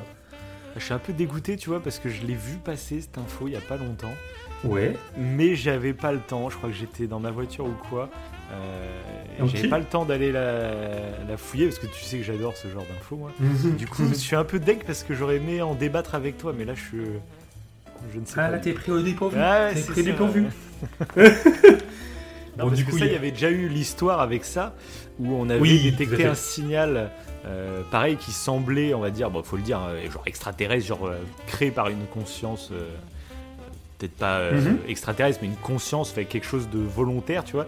Et en fait, Mhm. il s'était rendu compte, alors je dis peut-être une bêtise, parce que ça fait longtemps que j'ai eu cette info, mais pour moi, c'était ça, c'est qu'il s'était rendu compte qu'en fait, c'est, il y avait une planète qui tournait autour de, de l'astre qui projetait ce signal, en gros. Et la planète, en fait, à chaque fois qu'elle passait devant, elle cachait, elle, elle cachait la transmission, on va dire, ce qui crée euh, ce Ah oui. signal un peu. euh, Ces intervalles réguliers, presque un peu. Ouais, c'est ça. Ouais. Ce qu'on comprenait pas et on s'en était rendu compte après par la suite. Donc c'est après là, du coup, c'est pour ça que J'ai vu passer l'info de celui-là, mais j'ai pas, euh, j'aurais voulu aller voir un peu plus. Oui, parce qu'il y avait un autre truc du genre, je crois. En fait, ça venait de la Terre carrément. le signal, est- ah, il était terrestre en fait. euh. Ah, c'est ça. C'est un signal terrestre qui était détecté. euh, C'est un mec qui avait son téléphone allumé à côté de la. il détecte des planètes euh, extrêmement Non, il y a loin. un film, alors je me rappelle plus comment il s'appelle ce film qui est super connu, qui parle de ça, d'un signal justement qui avait été, euh, qui avait été reçu. Je me rappelle plus, je peux en parler plus. que Hmm. Je déteste faire des citations, mais tu sais, ne pas avoir le titre. Le, le bout du truc. ouais. Parce que de toute façon, tous les gens qui nous écoutent sont là, bah oui, oui, je vois, non mais oui, je l'ai, mais euh, non. On, on l'a sur le bout de la langue, mais C'est ça, c'est. votre cerveau. C'est le cerveau, ça. Le cerveau, il est insupportable. Dites-lui, dites-lui. Parce que euh, moi, je lui parle des fois de temps en temps. Donc, je continue. Et du coup, euh, bah, il y a quand même une hypothèse, euh, on va dire, euh, non extraterrestre. Oh. Euh, Et oui, comme d'habitude. euh, Enfin, ça reste, euh, ça reste hypothétique. Mais bon, c'est l'hypothèse la plus probable. Ça serait un magnétar. Je, c'est pas un Pokémon, je savais pas. ça va, ce que j'allais dire quoi. Non, je, je connaissais pas le magnétar. Euh, donc ça, c'est un autre type d'étoile à neutrons. Euh, mais en fait, la, la différence, c'est que ils sont beaucoup plus massifs et euh, leur champ magnétique est 100 à 1000 fois plus intense. Et de ce fait, à cause de ce champ magnétique, on va dire énorme, ça pourrait potentiellement créer ce signal, même si bah, c'est la première fois que ça arrive. Mhm. Et ça serait peut-être dû à ça. C'est l'hypothèse la plus probable, ou qu'en gros, ça serait une très grosse étoile à neutrons, et euh, que l'énergie qui d'habitude ne... Quand la... Comment dire, comme je disais auparavant, en fait, quand l'énergie est, euh, est plus conséquente, le flash radio ne se voit pas. En gros, enfin, si la planète est plus grosse, ça se voit pas. Euh, et quand ça passe un magnétar, logiquement, on le voit pas. Mais là, c'est le champ magnétique, en fait, qui ferait office de, de signal. Je- J'espère que j'étais clair dans ma vulgarisation. Absolument pas. Je t'avoue que je suis un peu paumé, mais. mais de toute façon, c'est un sujet que qui m'a toujours euh, intéressé. Je me suis, j'ai jamais pris le temps de vraiment euh, peaufiner à fond, de tout simplement euh, ce qu'est une onde radio, de c'est Mhm. quoi exactement en fait, et euh, comment on la crée, comment on la diffuse. Euh, c'est un truc qui fait partie de notre quotidien, même avec la Wi-Fi, etc. Mais qu'est-ce que c'est concrètement Euh, C'est vrai qu'il faut un jour je m'y intéresse à fond pour pouvoir vraiment pouvoir le vulgariser très simple. Enfin, pas simplement. Ah, c'est mais- chaud, ouais. Ouais, parce que là, tu rentres dans la physique quantique en fait quand tu t'intéresses aux ondes. C'est un peu chaud. hein. Oui, c'est des trucs qui nous Mais et qui intéressant. sont tellement importants. C'est super que, intéressant. ouais. Ouais. Bah, j'ai un, bouquin d'ailleurs là-dessus euh, qui en parle. euh, je te l'avais prêté ou pas? Je crois pas. Sur la physique quantique. Et ça parle justement euh, euh, des ondes, des ondes électromagnétiques, des ondes euh, de la lumière, des Là, tu- photons, ouais, etc. Tu me l'as pas prêté, peut-être tu m'en avais parlé, je sais plus. Je crois que je le posterai sur un. Du coup, vu que j'en parle là, hein, Ouais, je, le, je le mettrai en lien sur, euh, sur notre Instagram. Et du coup, bah, je te le passerai à l'occasion. Oui, oh oui, on parle de notre vie hein, à travers ce podcast. Euh, mais oui, c'est super intéressant. Mais moi, les étoiles de, de neutrons et tout, je sais que c'est lié à une explosion après une étoile. Euh, mais je me rappelle plus les différences. Pourquoi des fois c'est une étoile à neutrons? Je crois que c'est une histoire de masse et d'énergie. Mais je sais plus pourquoi en fait ça devient une étoile à neutrons. Pourquoi parfois ça devient un trou noir? Pourquoi parfois ça devient. Je sais même plus. C'est tellement intéressant en astrophysique, je trouve que c'est. Enfin bon, voilà. Bref. Donc, maintenant, tu parlais de transhumanisme. Et là, c'est une info euh, qui, est, qui a fait du bruit. En fait, en gros, je ne sais pas si tu en as entendu parler, il y aurait un scientifique qui serait à l'origine de bébés génétiquement modifiés. Et je ne sais pas si tu as entendu parler de ça. Bah, ça me dit rien là comme ça. Ça te dit rien? Du coup, de ce fait, euh, il a été condamné. hein. Il a été condamné à 3 ans de prison. euh, parce qu'il n'avait pas le droit de faire ça. Euh, ça, euh, alors comment il a fait? C'est tout l'intérêt. Voilà. En gros, euh, c'est Lulu et Nana qui sont des jumelles et leur génome a été modifié en utilisant la technologie CRISPR-Cas9. Donc, cette technologie, c'est ce qui a permis de modifier génétiquement les cochons que j'ai évoqués tout à l'heure, qui ont été utilisés pour la xénogreffe. C'est comme un ciseau génétique. En gros, euh, ça permet de modifier des fragments d'ADN. Et euh, donc ils l'ont fait pour les cochons, encore une fois, pour que, enlever les virus, que le, pour éviter qu'en fait, par exemple, le cœur qui a été euh, transplanté emporte un virus avec, avec lui. Et là, alors pourquoi il l'a fait sur des gamins? En fait, les, les- les parents de ces deux bébés ont le sida. Et du coup, ce qu'il a voulu faire, ce scientifique, il a voulu couper. euh, alors j'ai plus les termes exacts, ça on s'en passera, mais il a, voulu couper en fait une, un- une branche de l'ADN, un fragment d'ADN qui serait euh, lié euh, à une plus grande vulnérabilité au VIH. En gros, c'est ça. Et lui, il a voulu couper ça. Il a voulu modifier ça. Pour qu'en fait, les gamins, ça part d'un, dire, entre guillemets, d'un bon. Toujours, Ça hein, d'un bon sentiment. Pour euh, quelqu'un, Oui, pour- une famille qui a beaucoup de pathologies euh, d'une certaine maladie, par exemple, un cancer ou des comme ça, c'est pouvoir couper à la naissance pour que la descendance, en gros, n'ait plus ce problème. Oui, c'est ça, c'est C'est un ça. peu l'idée. quoi. Mais euh, bah, le problème, c'est que il a fait ça, certes, mais en faisant ça, il a sûrement, selon le consensus scientifique, ça c'est pas moi qui le dis, euh, il a modifié d'autres choses au niveau de l'ADN. Et en fait, on ne sait pas quelles sont les conséquences. On s'est interdit en fait éthiquement euh, et du coup scientifiquement de le faire sur l'homme parce que pour l'instant on n'a aucun, aucun recul en fait sur ce que ça pourrait faire et il faut savoir que ce qu'il a fait là en fait ça aura des conséquences aussi dans dans les bah, dans les 6 ces deux bébés Lulu et Nana grandissent et ont des enfants bah, leurs enfants seront génétiquement modifiés aussi. En fait, la, la modification de l'ADN qui a été faite sur ces deux bébés, Mhm. si ces deux bébés bah, euh, vivent, du coup on ne sait pas, parce que euh, pour des raisons d'anonymat, on, on ne sait pas qui- où ils sont et Ouais, comment ils vont. On n'a aucune idée de ce qui voilà. On sait juste que, en tout cas, ce scientifique est en prison, c'est tout. Mhm. Mais euh, du coup, je- c'est. Et c'est en quelle année qu'il a fait ça? Ah, c'est tout récent. Euh, alors, parce qu'il a été condamné à 3 ans, je crois que c'est en 2019, si je ne me trompe pas. Euh, ça avait fait un petit peu de bruit en 2019, mais pas trop. Et là, ça a refait du bruit parce que on l'a condamné. D'accord, ok. Voilà. Et je crois que pas là. euh, ouais, parce que les, les, Mais de toute façon, c'est les on question, avait 3-4 euh, ans. C'est une question très philosophique qui a été tranchée après la Seconde Guerre mondiale, où justement les nazis ont pratiqué des expériences inhumaines Mhm. sur, bah, sur des humains. Euh, et depuis, c'est vrai qu'on est, euh, on est dans une philosophie du euh, la morale l'emporte sur l'avancée Ouais.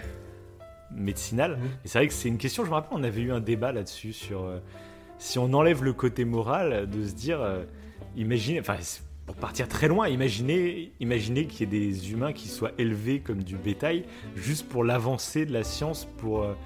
Euh, c'est un peu le dilemme du métro, tu vois, genre, en gros, tu sacrifies. euh, 100 personnes pour le bien de l'humanité, parce qu'on va, on va pouvoir faire des tests sur eux et découvrir des maladies. C'est quelque chose qui paraît totalement immoral. C'est enfin, même pas imaginable en fait.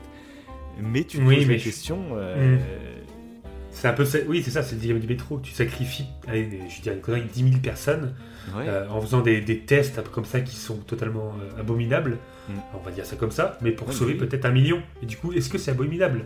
Du coup, en fait, euh, ouais. Mais c'est la grande que question. Bon, offici- enfin, officiellement, euh, la, la médecine, je sais pas si mondiale, je sais même pas qui c'est qui a décidé ça exactement, mais euh, je dit, depuis la Seconde Guerre mondiale, ils ont tranché dans le côté, on fait plus de trucs euh, comme ça. Oui, Mais officieusement, moi je me demande, euh, oui. j'en sais rien, hein, Bah là, des par exemple, il a complot, réussi. mais je me dis que Mais là, il a réussi, par exemple, hein, tout bêtement. C'est Ouais, un scientifique. fait, il devait être un peu dans son coin, c'est pas un. Ah, tout à fait. Voilà, oui, c'est, Il l'a fait. euh, qu'ils étaient une équipe, mais il l'a fait dans son, ouais, il l'a fait dans son Parce que coin. t'imagines Ah, Ça serait une bonne théorie du complot, hein, genre pour le Covid, d'imaginer qu'il y a, des, il y a du, du bétail humain, il y a des élevages d'humains dans une zone Mm. reculée, dans une zone 51, et ils testent comme ça, euh, les...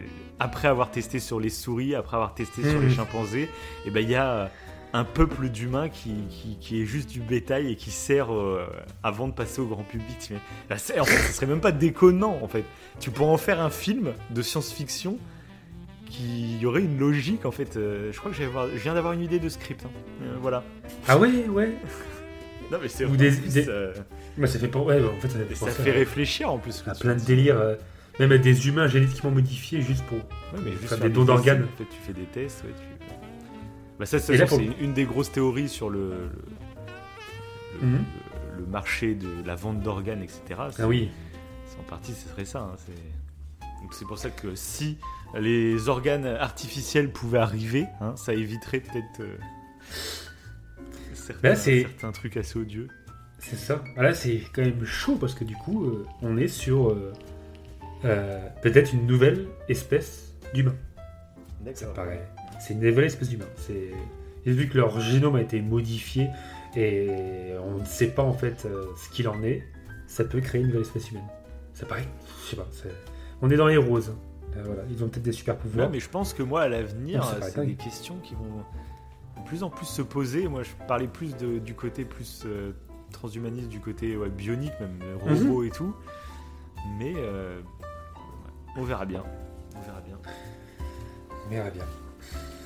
Mais ça fait ouais, ça fait bader quand même. Je trouve. C'est. Je sais pas. Je sais même pas si ça fait bader. C'est Je sais pas. Je suis toujours un peu de nature curieuse, donc tu sais, je suis, je suis partagé entre les deux. Ah bah c'est comme dans quand tu regardes la série Black Mirror. Hein. T'es fasciné et horrifié. C'est un, il y a un, y a un pas paradoxal. lequel, ouais, t'es là entre les deux. Tu, bon, on verra bien. Et du coup, alors, euh, pour rester un peu dans le même thème, je dis, j'ai envie de dire, c'est parce que là, le, le scientifique, en fait, lui, euh, a fait ça apparemment bah, pour essayer de contrer un peu le VIH. Et il faut savoir qu'il y a une femme, euh, là c'est tout récent aussi, qui a guéri du VIH sans traitement, sans rien. Et elle a guéri, pour le coup, vraiment. D'accord. Alors que ça-. Et la t- ouais. à l'heure actuelle, euh, je sais pas si tu dois le savoir toi, mais euh, il n'y a que les antirétroviraux qui empêchent en gros la multiplication du VIH. Mais donc il n'y a pas d'éradication. En fait, euh, tu guéris pas quoi. Ça, et ça, ça évite d'empirer, mais tu guéris pas. Tu peux Euh, vivre maintenant, y a tous les gens qui ont le Voilà. sida euh, peuvent vivre euh, normalement, ils peuvent même euh, euh, coucher avec leur partenaire euh, Mhm. euh, sans risque de contamination aussi. C'est important tant de, de le Tant dire. qu'ils prennent le traitement quoi. Ouais, tant gros, qu'ils prennent le traitement, bien sûr. Ah bah faut avoir confiance, hein, parce que sinon. Ok. Et bah du coup là, pour le coup, c'est vraiment une exception. Euh, euh, cette patiente donc, d'Argentine a bien des fragments. On peut bien démontrer qu'elle a eu le VIH, ça c'est sûr, sauf qu'il a été éradiqué. Elle n'a plus aucun symptôme. Et, Et il y a eu un traitement, il y a eu, enfin, il y a eu quoi? Non, rien. Comme C'est un on sait miracle. pas, du coup, on sait même On ne sait pas. Et du coup, ils vont. euh, je crois qu'ils l'ont appelé Esperance, l'espoir. Euh, pour. euh, bah, parce que c'est un espoir, ils vont se Ah, concentrer du coup, dessus. maintenant, elle est décortiquée dans un labo, hein, la meuf. Ah oui, elle, ah bah, elle, a, elle a été tuée du coup. T'as guéri tuée. Ok, bon, bah, on va te tuer, du coup, pour On te... de, la morale des scientifiques, c'est ça. Du coup, voilà, ouais, c'est assez euh, dingue. Bah, des fois, il y a oui, des miracles, il y en a. Des fois, on comprend pas pourquoi. Là, c'est pour le coup, c'est le VIH, c'est assez impressionnant. Mais c'est vrai que des fois, des miracles dans les hôpitaux. Euh, Ouais, mais après, par Ouais. contre, sur le VIH, qu'on peut dire en news qui est tombé il y a vraiment pas longtemps, c'est Mhm. que justement les, bah, la, la recherche euh, du Covid, enfin du vaccin pour le Covid avec l'ARN messager, bon, tout le monde en a entendu Ouais. parler, euh, bah, ça a permis, euh, bah, les fonds qui ont été injectés ont été, co- co- c'était colossal, quoi. hein. A il n'y a jamais eu autant d'argent qui a été investi dans la recherche et développement. Et du coup, euh, là en ce moment, ils sont en train de faire les premiers tests aux États-Unis pour des vaccins ARN euh, contre le VIH, justement. C'est génial. euh, c'est ultra une bonne nouvelle parce que si les tests démarrent, c'est. Enfin, normalement, ça sent vraiment très très bon, quoi. Euh, donc, ça. Voilà. À voir la suite, mais peut-être qu'on aura des bonnes nouvelles. C'est Après cette crise Covid, on aura peut-être des bonnes nouvelles parce qu'il y a énormément d'argent qui a été injecté dans, dans, dans la, dans la recherche et qui va, ça va pas déboucher que pour le Covid en fait, ça va déboucher sur plein de trucs. L'espoir que beaucoup euh, espèrent grâce à ce vaccin ARN, c'est le VIH déjà, c'est génial, euh, mais le, le Graal, ça serait qu'on arrive à, traiter le cancer euh, préventivement. Ça, ça Mm. serait euh, parce que pour moi, c'est vraiment la maladie du siècle, le cancer, et d'imaginer, d'imaginer qu'on a réussi à peut-être pas l'éradiquer, mais au moins à, à le diminuer fortement, ce serait, ce serait assez fou. Mhm. Ah, mais c'est. c'est, euh, Il y a de l'espoir, voilà.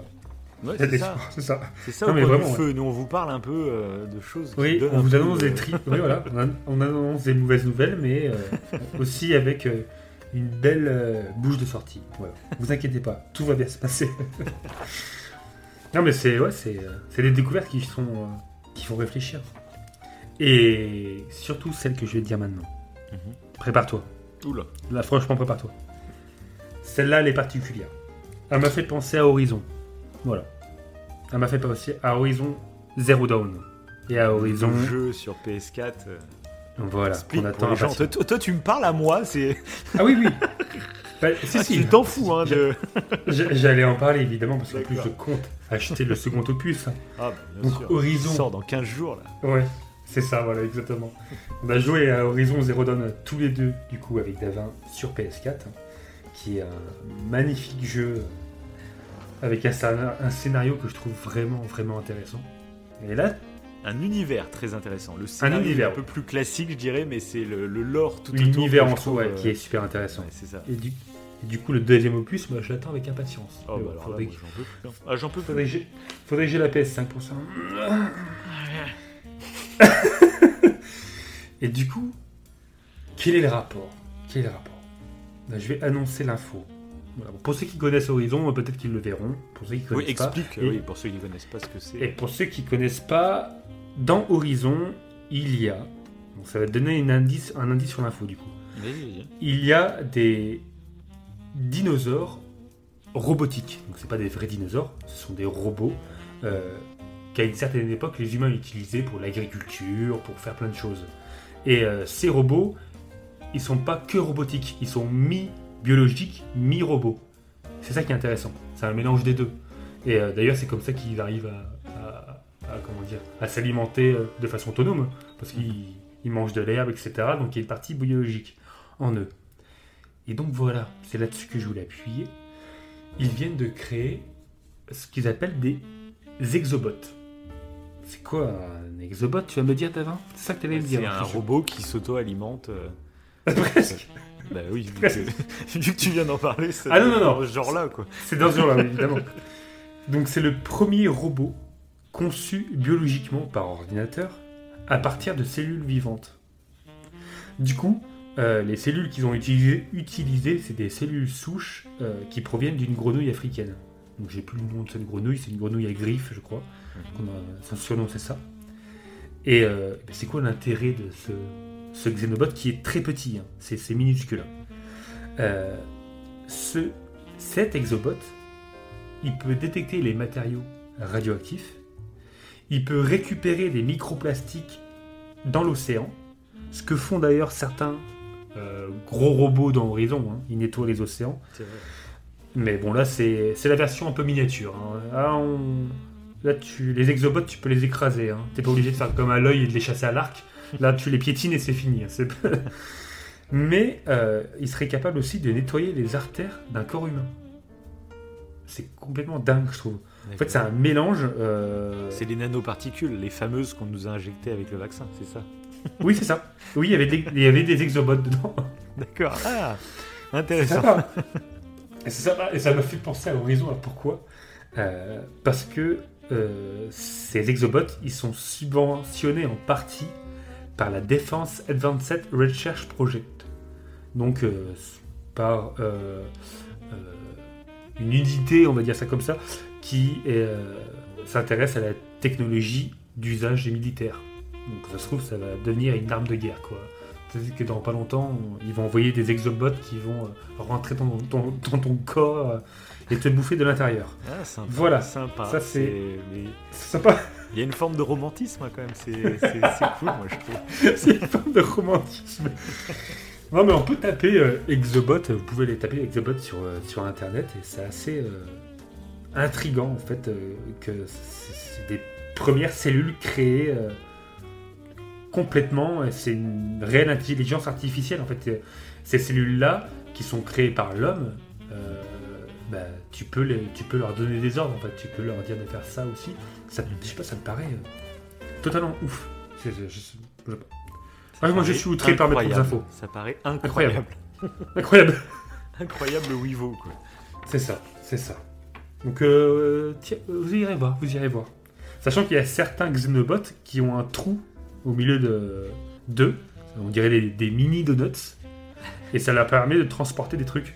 Euh, S'ils doivent amener, en fait, euh, alimenter, euh, je sais pas, bah, une cellule dans notre corps euh, avec une chose particulière, bah, ils peuvent le faire. Quoi. D'accord. Enfin, je... Après, pour accepter d'insérer des, ex- des, des exobots dans notre corps, ça va être compliqué, je pense. hein. Ça va être compliqué. Bon, c'est tout. Non? Non, je sais pas. ça fera polémique au début, et puis petit à petit, comme tout. hein. Ouais, S'il y a vraiment des résultats, t'inquiète que. oui, c'est sûr. Ah oui, après, euh, en médecine, pareil, ça peut être super intéressant. Quoi. Mais après, euh, ils se demandent quand même euh, éthiquement si euh, ces cellules-là, on peut pas les. euh, même si c'est un ordinateur qui les crée, euh, du coup, c'est une intelligence artificielle, bon, menée par l'homme, mais qui crée des intelligences artificielles. Est-ce qu'elle ne pourrait pas euh, devenir réellement autonome Et un peu comme Horizon, en fait. euh, Mm. euh, Ne spoil pas le dangereuse. jeu. Ne spoil pas le jeu. oui, c'est vrai, c'est vrai. Je ne, je ne parle plus d'Horizon, c'est fini. On passe à l'info suivante. du coup, je reviens euh, au dérèglement climatique. Et oui, et oui, oui, oui. Ah, je vais encore enfoncer le clou, je vous le dis. Ça y est. Ah, On va partir dans le bad trip là. C'est fini. Parce que du coup, avec les données que j'ai dit tout à l'heure, euh, je sais pas si tu en as entendu parler, il y a beaucoup de personnes qui parlent d'une sixième extinction. Ah c'est voilà, c'est euh, voilà, là on va, c'est l'apocalypse les gars. Ah, c'est l'apocalypse. Je sais pas si... Non, t'en as pas entendu parler de ce... cette sixième Non, extinction Non? Oui, bon sûrement, mais ça dépend sur quel sujet en fait. Je, je l'ai entendu dans plein de sujets différents. Ah d'accord. du coup, euh, euh, bon, il y a les Big Five. Donc en gros, les Big Five, c'est les cinq grosses extinctions que la planète Terre a connues, dont l'extinction des dinosaures, hein, qui est la plus réputée. Euh, évidemment, bah, encore une fois, c'est pas tout le monde meurt d'un coup et on passe à autre chose. hein, c'est super long, ça se fait petit à petit. Et il y en a certains qui parlent d'une sixième extinction. Du coup, il y a des scientifiques, c'est des scientifiques qui se sont penchés dessus, parce qu'à la base, euh, selon la liste rouge de l'Union international pour la conservation de la nature, euh, ils ont recensé en gros 897 espèces éteintes depuis euh, l'an 1500. Donc c'est très peu. hein. C'est très peu. En gros, ça équivaut à 0,04%. Mais le problème en fait dans ce calcul, et c'est là qu'on va parler de sixième extinction, c'est que la majorité touchée euh, par le dérèglement climatique en grande partie, elle est invisible et elle n'est pas référencée par euh, l'UICN, donc l'Union internationale. euh, pourquoi elle n'est pas référencée? Parce qu'il s'agit des invertébrés. En gros, les vertébrés, dont les 897 espèces éteintes que j'ai citées, ça représente que 7% des 2 millions d'espèces dans le monde. Donc, pour être plus clair, les 0,04% que l'UICN a évoqué, c'est pas correct. En gros, si on compte les invertébrés, donc les insectes, les mollusques, etc., qui sont bah, beaucoup plus petits, qui paraissent moins importants, mais pourtant bah, on, passe, euh, euh, à 2 millions d'espèces, hein. alors que les espèces vertébrées, c'est que 200 000. Il me semble, si je dis pas de conneries, dans mes notes. Mais en gros, si on compte les invertébrés, ce qu'il faut comprendre, c'est qu'on passe à 10%. 10% d'espèces qui ont disparu en 500 ans. Et 10%, là, c'est énorme.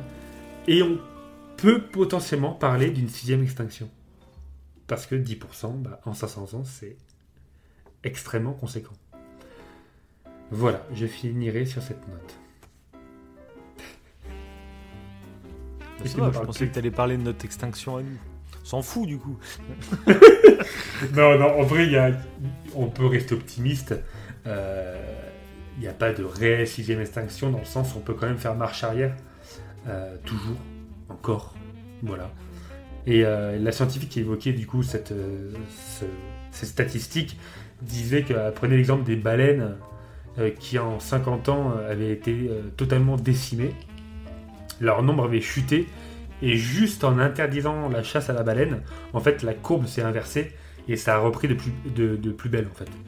Et du coup, en fait, il y a toujours le facteur humain qui peut faire changer cette courbe-là. Voilà. Pas, on n'est pas réellement dans, une sixième extinction, mais moi, dans les podcasts euh, bah, sur l'environnement que j'écoutais, ils en parlaient euh, un petit peu, et je trouvais ça intéressant de décrypter ce, truc-là, ce, ce phénomène-là. D'accord, oui, c'est clair. Et au contraire, par contre, bah, du coup, il y a des bonnes nouvelles euh, euh, quand même. Ah. On peut parler. La... Même, mais au niveau de l'environnement, justement, je l'ai mis juste après pour euh, qu'on ait un petit sourire quand même. hein. Euh, ils ont découvert un nouveau récif corallien. Euh, c'est assez rare. Un grand récif corallien à 6 km de la grande barrière de corail. Voilà, qui est euh, plutôt réputée. On parle souvent de la grande barrière de corail qui justement subit un peu le dérèglement climatique. Parce que je sais pas si tu en avais entendu parler, euh, elle est euh, à Blanchy. Ouais, bien sûr, Voilà. si, si, oui, oui. Ouais, voilà, à Blanchy. Donc, euh, ce blanchiment, c'est pas qu'elle meurt, elle, elle perd en fait. euh, euh, elle perd des microalgues, elle perd en fait des. euh, comment dire C'est pas de l'énergie, mais je vais dire ça comme ça. Elle perd un peu de son énergie, du coup, elle est plus vulnérable au stress lié à l'océan, à des- à- de parasites, etc. Elle est plus vulnérable, tout simplement. Euh, et ils soupçonnent. euh, ils savent pas trop ce que c'est. hein. On n'est pas sûr que ce soit le dérèglement climatique. Ils soupçonnent aussi euh, euh, la crème solaire. Ils soupçonnent des trucs liés au facteur humain, mais pas que le dérèglement climatique. Et du coup, la grande barrière de corail subit ça. C'était un peu malheureux, mais là, du coup, ce nouveau récif corallien qui a été découvert à 6 km, et qui est, tout, qui, qui est rempli de couleurs pour le coup, euh, et bah, euh, lui ne subit pas le blanchiment. Et en plus de ça, ils ont découvert une nouvelle espèce. Euh, c'est un siphonophore géant. Donc c'est une espèce maritime qui fait plus de 46 mètres de long. Voilà, c'est énorme quand même, 46 mètres de long. Et du coup, ce siphonophore géant, on peut le, peut le voir en le tapant sur internet. De toute façon, euh, il sera en vignette. Je pense que c'est ça que je mettrai en vignette du coup. C'est plein de petits animaux clonés et enchaînés les uns aux autres. Et chacun, en fait, ont, ont un, ont un rôle précis dans chaque partie du corps. Et du coup, ça fait, euh, de visu comme ça de loin, ça fait comme une immense guirlande qui se déplace dans l'océan. C'est assez, incroyable. Regardez. Parce que 46 mètres, ça- tu, tu- je sais pas, tu tombes nez à nez avec ça. et tu dirais un anaconda euh, géant. quoi. Ouais, c'est ça. Donc voilà, ils ont découvert aussi un vrai mille pattes. Bon, voilà, pas du tout au même endroit, c'était ailleurs. C'était euh, dans un autre endroit à 60 mètres de profondeur. Euh, parce que le mille pattes, il n'y a jamais eu vraiment de vrai mille pattes. On a toujours dit le mille pattes pour Oui. parler de plein d'espèces d'insectes. Et le, le dernier qui avait été découvert avec un, le- un grand nombre de pattes, il était au nombre de 750 pattes. Et là, celui qu'ils ont découvert à 60 mètres de profondeur, il a 1306 pattes. Donc c'est le, c'est le vrai mille pattes. Voilà. C'est voilà, c'est, il y a quand même des nouvelles espèces. Voilà. Euh, donc on peut changer la courbe. Il faut y croire. Il faut y croire. Et pour finir, c'est une dernière petite info. Ouh là là. Voilà. Euh, qui, sait- qui, qui parle de l'espace. Voilà. On aime bien l'espace. Là, j'ai trouvé ça intéressant euh, d'évoquer ça. Euh, alors, juste avant, euh, et je trouve que c'est en raccord avec ce que je vais dire par rapport à l'espace, ils ont découvert aussi une, tout un tas de nids de poissons des glaces. Donc, c'est des poissons qui vivent sous des couches de glace. Et ils ont découvert euh, 60 millions de nids tout en se baladant. Des scientifiques qui se, enfin, ils se baladaient. Ils faisaient des recherches et en faisant leurs recherches, ils ont découvert donc 60 millions de nids. Donc ça recouvre 240 000, enfin pardon, 240 kilomètres carrés de surface. Je trouve ça énorme. C'est énorme. Il y avait des nids partout de poissons des glaces. Et la personne a dit l'idée qu'une zone aussi vaste de reproduction des poissons de glace dans la mer euh, de c'est ça, soit restée inconnue et aussi, euh, bah, voilà, aussi, aussi, euh, aussi pleine, c'est absolument fascinant. Et du coup, j'enchaîne du coup avec l'info que je voulais évoquer, qui est en parfaite adéquation. en adéquation. Euh, on le sait plus ou moins là, au niveau du système solaire, on, trouve des lunes. Euh, il y a eu euh, certaines lunes du Jupiter où il y avait potentiellement en fait de l'eau. Mhm. Euh, la planète Terre a une lune et Jupiter, je crois si je ne me trompe pas, on a trois, et euh, voire plus, je sais plus. Euh, et du coup, euh, Saturne a une petite lune qui s'appelle Mimas. Et cette lune, donc ce satellite de Saturne, il pourrait abriter un océan sous sa surface gelée. D'où l'idée de parler des poissons gelés. Euh, en gros, c'est la sonde Cassini de la NASA qui a euh, mesuré pardon, une curieuse oscillation, une libration, comme disent les astronomes, dans la rotation de Mimas, le plus petit, donc le plus interne satellite de la planète aux anneaux. Et grâce à cette mesure, à cette curieuse oscillation, euh, ça pourrait signaler donc, la présence d'un océan caché. Et Mimas, c'est un corps de 398 km de diamètre et de faible densité. C'est pas énorme, quoi. Et euh, un des, des amis, un de ses amis, oula, j'arrive plus à parler, c'est la fin du podcast. Un Ah bah, ça sèche, hein, t'as vu, à parler Ah oui, c'est- stop, hein, ça, c'est ça. ça travaille. hein. C'est ça, exactement. Un des hémisphères de ce satellite euh, est marqué par un très lâche cratère qu'ils ont appelé euh, Herschel, pardon, en hommage à l'astronome qui l'a découvert. Et ça lui donne un faux air d'étoile noire, comme dans Star Wars. Mm. Ça c'est marrant, je trouve. Ça va. Et du coup, au milieu de cette excavation, qui est large de 130 km et profonde de 10 km, s'élève une montagne au moins aussi haute que le mont Everest. Et avec sa petite taille et sa surface constellée de cratères, mais sans faille ni fracture, Mimas était vu par les astronomes comme une boule de glace gelée sans activité géologique. En gros, un astre mort, quoi. Et en fait, euh, c'est Alissa Roden euh, du Southwest Research Institute aux États-Unis, euh, qui s'est rendu compte que la petite lune cachait un secret bien gardé, car les librations, observées donc par Cassini, indiquent que des processus géologiques ont lieu sous la surface de Mimas, et ils pourraient donc être causés par la présence d'un océan. C'est dingue. Donc, euh, Alissa Roden, qui est spécialiste des satellites gelés, euh, a généré des modèles numériques afin de comprendre en fait si Mimas pouvait effectivement emmagasiner assez de chaleur pour maintenir de l'eau à l'état liquide en son sein. Et euh, cette chaleur est générée donc par les forces de marée qui lient la petite lune et Saturne, comme elle le révèle dans un article publié dans la revue Icarus. Et donc il y a vraiment des modèles cohérents qui collent avec l'hypothèse d'un océan intérieur recouvert d'une couche de glace de 20 à 30 km d'épaisseur.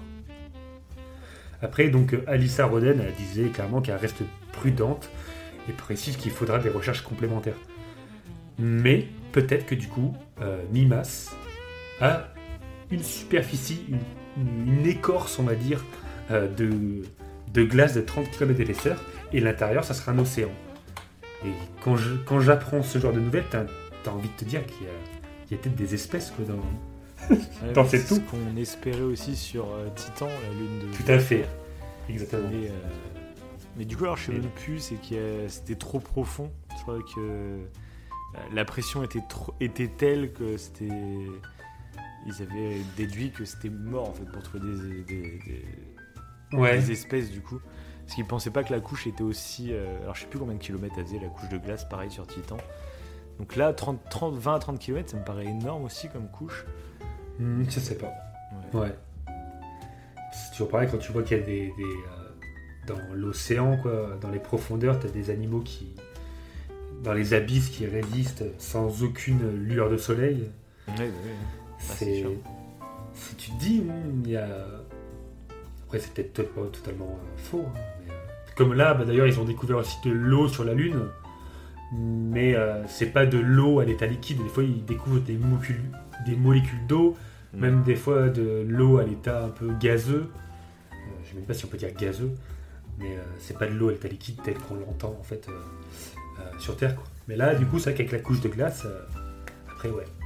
Des fois, on découvre. euh, mais là, ça s'enchaîne, hein, les, les molécules d'eau. euh. Donc peut-être, hein, peut-être, ça serait beau. faut des financements pour aller euh, sur Mars, donc euh, faut enchaîner les petites découvertes pour, euh, pour hyper un peu le monde. quoi. Oui, c'est ça. C'est ça. Ah si Si, si, j'ai une dernière info pour finir, qui est en rapport, que je trouvais intéressante. Oui, il y a une dernière info. Et après, je vous laisse tranquille, les amis.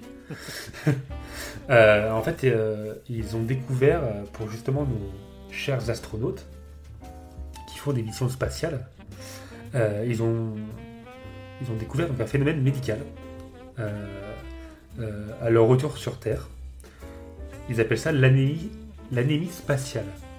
En gros, ils ont une forte diminution du taux de globules rouges qui circulent dans le sang. Euh, donc des astronautes pendant leur mission hors de la planète. Et euh, ils trouvaient ça un peu bizarre, du coup ils ont essayé de faire une étude un peu plus poussée, qui a été réalisée par des chercheurs de l'Université d'Ottawa, euh, en abordant une analyse un peu autre, parce qu'ils avaient déjà fait une étude en 2017 qui reposait uniquement sur des prélèvements sanguins, effectués, à- effectués avant, après et pendant la mission. Et euh, là, ce qu'ils ont fait, ça a été un peu plus poussé. Ça a été porté sur 14 astronautes qui étaient donc euh, restés 6 mois à bord de l'ISS, donc la Station Spatiale Internationale. Euh, ils ont analysé les échantillons respiratoires en mesurant donc la quantité de monoxyde de carbone contenu dedans. Parce qu'en en gros, une molécule de, de, de monoxyde de carbone est produite à chaque fois qu'une molécule d'hème, un composant de l'hémoglobine, est détruite. Donc ça, la- ça peut leur donner en fait une idée euh, pour eux de, des globules, rouges. Voilà. Et donc le docteur Guy Trudel, professeur à l'Université d'Ottawa, est l'un des auteurs de l'étude en question, et explique que heureusement, avoir moins de globules rouges dans l'espace n'est pas un problème, car le corps est en apesanteur. Par contre, les effets de l'anémie se font sortir lorsque la gravité entre à nouveau en jeu. que ce soit sur Terre ou potentiellement une autre planète ou lune. Cela inclut des impacts sur l'énergie, l'endurance, la force, et peut donc menacer les obje- objectifs de la mission. Et euh, à leur retour sur Terre, en fait, 5 des, cinq des astronautes étaient cliniquement anémiés. Et cette anémie est apparemment réversible, parce que le taux de globules rouges, il revient progressivement à la normale, mais quand même au bout de 3-4 mois, euh, suivant l'atterrissage. Mais par contre, euh, un an plus tard, ils ont constaté que le taux de dégradation des globules rouges des astronautes était toujours 30% plus élevé qu'avant leur départ pour l'ISS. En fait, euh, ils se rendent compte qu'ils récupèrent petit à petit leurs globules rouges, mais qu'il y a quand même une dégradation euh, globale des globules rouges à chaque départ. Et donc, euh, clairement, le fait d'aller plusieurs fois dans l'espace, ça joue biologiquement sur le corps.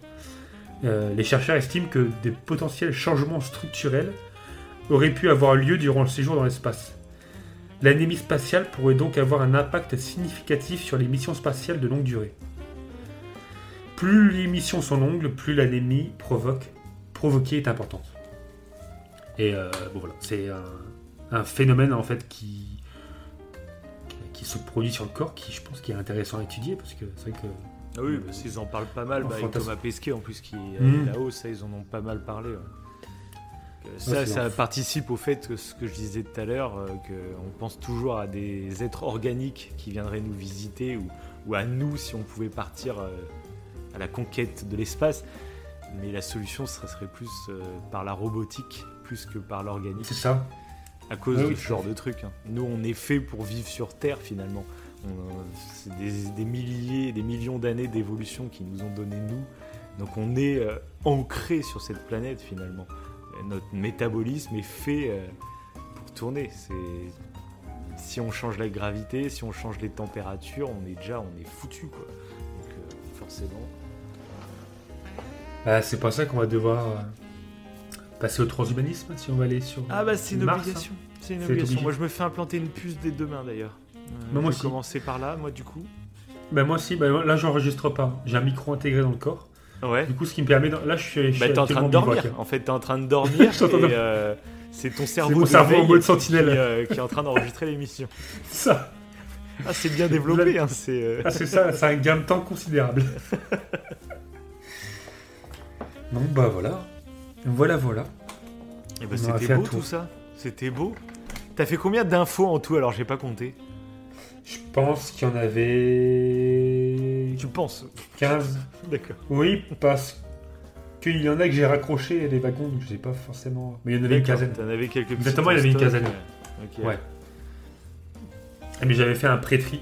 J'en avais noté plus à la base. Ouais, d'accord. Mais certaines, euh, je trouvais qu'à évoquer comme ça en émission, euh, il n'y avait pas assez de contexte, il n'y avait pas assez- forcément de choses à dire. Mhm. Donc, je me suis dit, ça va pas être forcément euh, pertinent. Euh, donc j'en ai gardé quand même 15, et parce que j'ai trouvé vraiment intéressante. Bon, Ouais, voilà, bah, après, Bah, euh, C'était plutôt cool. Vous nous direz euh, Ouais. si vous avez aimé je ou suis pas. curieux de savoir. Euh, Ouais. Parce que j'ai trouvé les sujets quand même relativement variés. Euh, Bah oui. Il y avait en plus du as négatif, pensé, toi, déjà du positif. euh, c'est Ça t'a plu? Question de rire. Oui, oui, ah bah, clairement, ouais, c'était euh, 90% des, des trucs euh, m'ont surpris parce que j'étais pas au courant en plus. Euh, Ah, bah, c'est bien, C'était dire intéressant. Donc euh, ouais, c'est donc voilà. C'est beau. à, à réfléchir sur le rythme, à réfléchir sur plein de trucs, mais je trouve qu'il y, a un Ah, vrai- il y a une vraie idée, donc ça, ça va être à, à- à peaufiner petit à petit. Ça... Enfin, vous nous direz si vous avez apprécié. Bah, ça. moi, je pense qu'il y Ça, a du voilà. potentiel. J'attends, j'attends le, le retour de nos auditeurs. Voilà. Euh, Voilà. N'hésitez pas. Si vous n'avez pas aimé, mettez un pouce bleu. Si vous avez, été- si vous avez aimé, mettez un pouce bleu. voilà, 5 étoiles, que vous n'ayez pas aimé ou non, c'est pareil. C'est ça. Non, mais n'hésitez pas à laisser des commentaires, ça nous fait toujours super plaisir. C'est un réel plaisir à chaque fois C'est sûr. d'avoir des commentaires. euh. En plus, euh, on a des, parfois des très longs commentaires, euh, très constructifs et tout. Ah oui, Même sûr. parfois quand c'est euh, un peu critique ou quoi, c'est enfin, c'est toujours euh, pertinent, ça fait vraiment Tant que c'est fait avec Voilà. bienveillance, de toute façon, Ouais, voilà, c'est ouais. cool. Donc bah voilà, je t'avais donné le. Euh, Tu devais faire un dicton. C'est bon? Ouais, Te c'est- la- C'est bon, c'est c'est bon. bon. Le mec, il... Pas du tout, hein. J'ai pas du tout demandé de faire un dicton. Mais il en a un. Non, t'en as pas Si, si, j'en ai un. Ok, bah je te, laisse, je te laisse alors. Je te laisse euh, citer le dicton. Et ben c'est parti. Ce n'est pas la Terre qui est lente, ce sont les informations qui sont pertinentes. Ah, putain. C'est pas mal. Parce que je m'attendais à une critique. C'est pas la Terre qui est lente, c'est Wivo. Quelle horreur.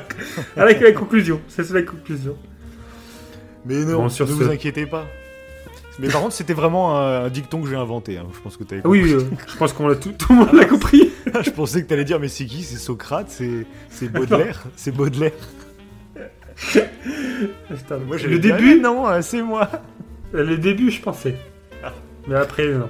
Et quand t'as parlé des infos pertinentes, c'est un rime. C'est juste un rime, en fait. Ouais, c'est pas du tout un dicton, hein, c'est vraiment, vraiment deux phrases qui ont aucun rapport mais qui riment quoi. Donc euh, voilà. C'était quand même beau. C'était au moins, il y avait, euh, il y avait l'intention. Il y avait pris de cours, euh, voilà, mince. Bon, sur ce, on vous dit euh, à la prochaine. Allez, Et salut ciao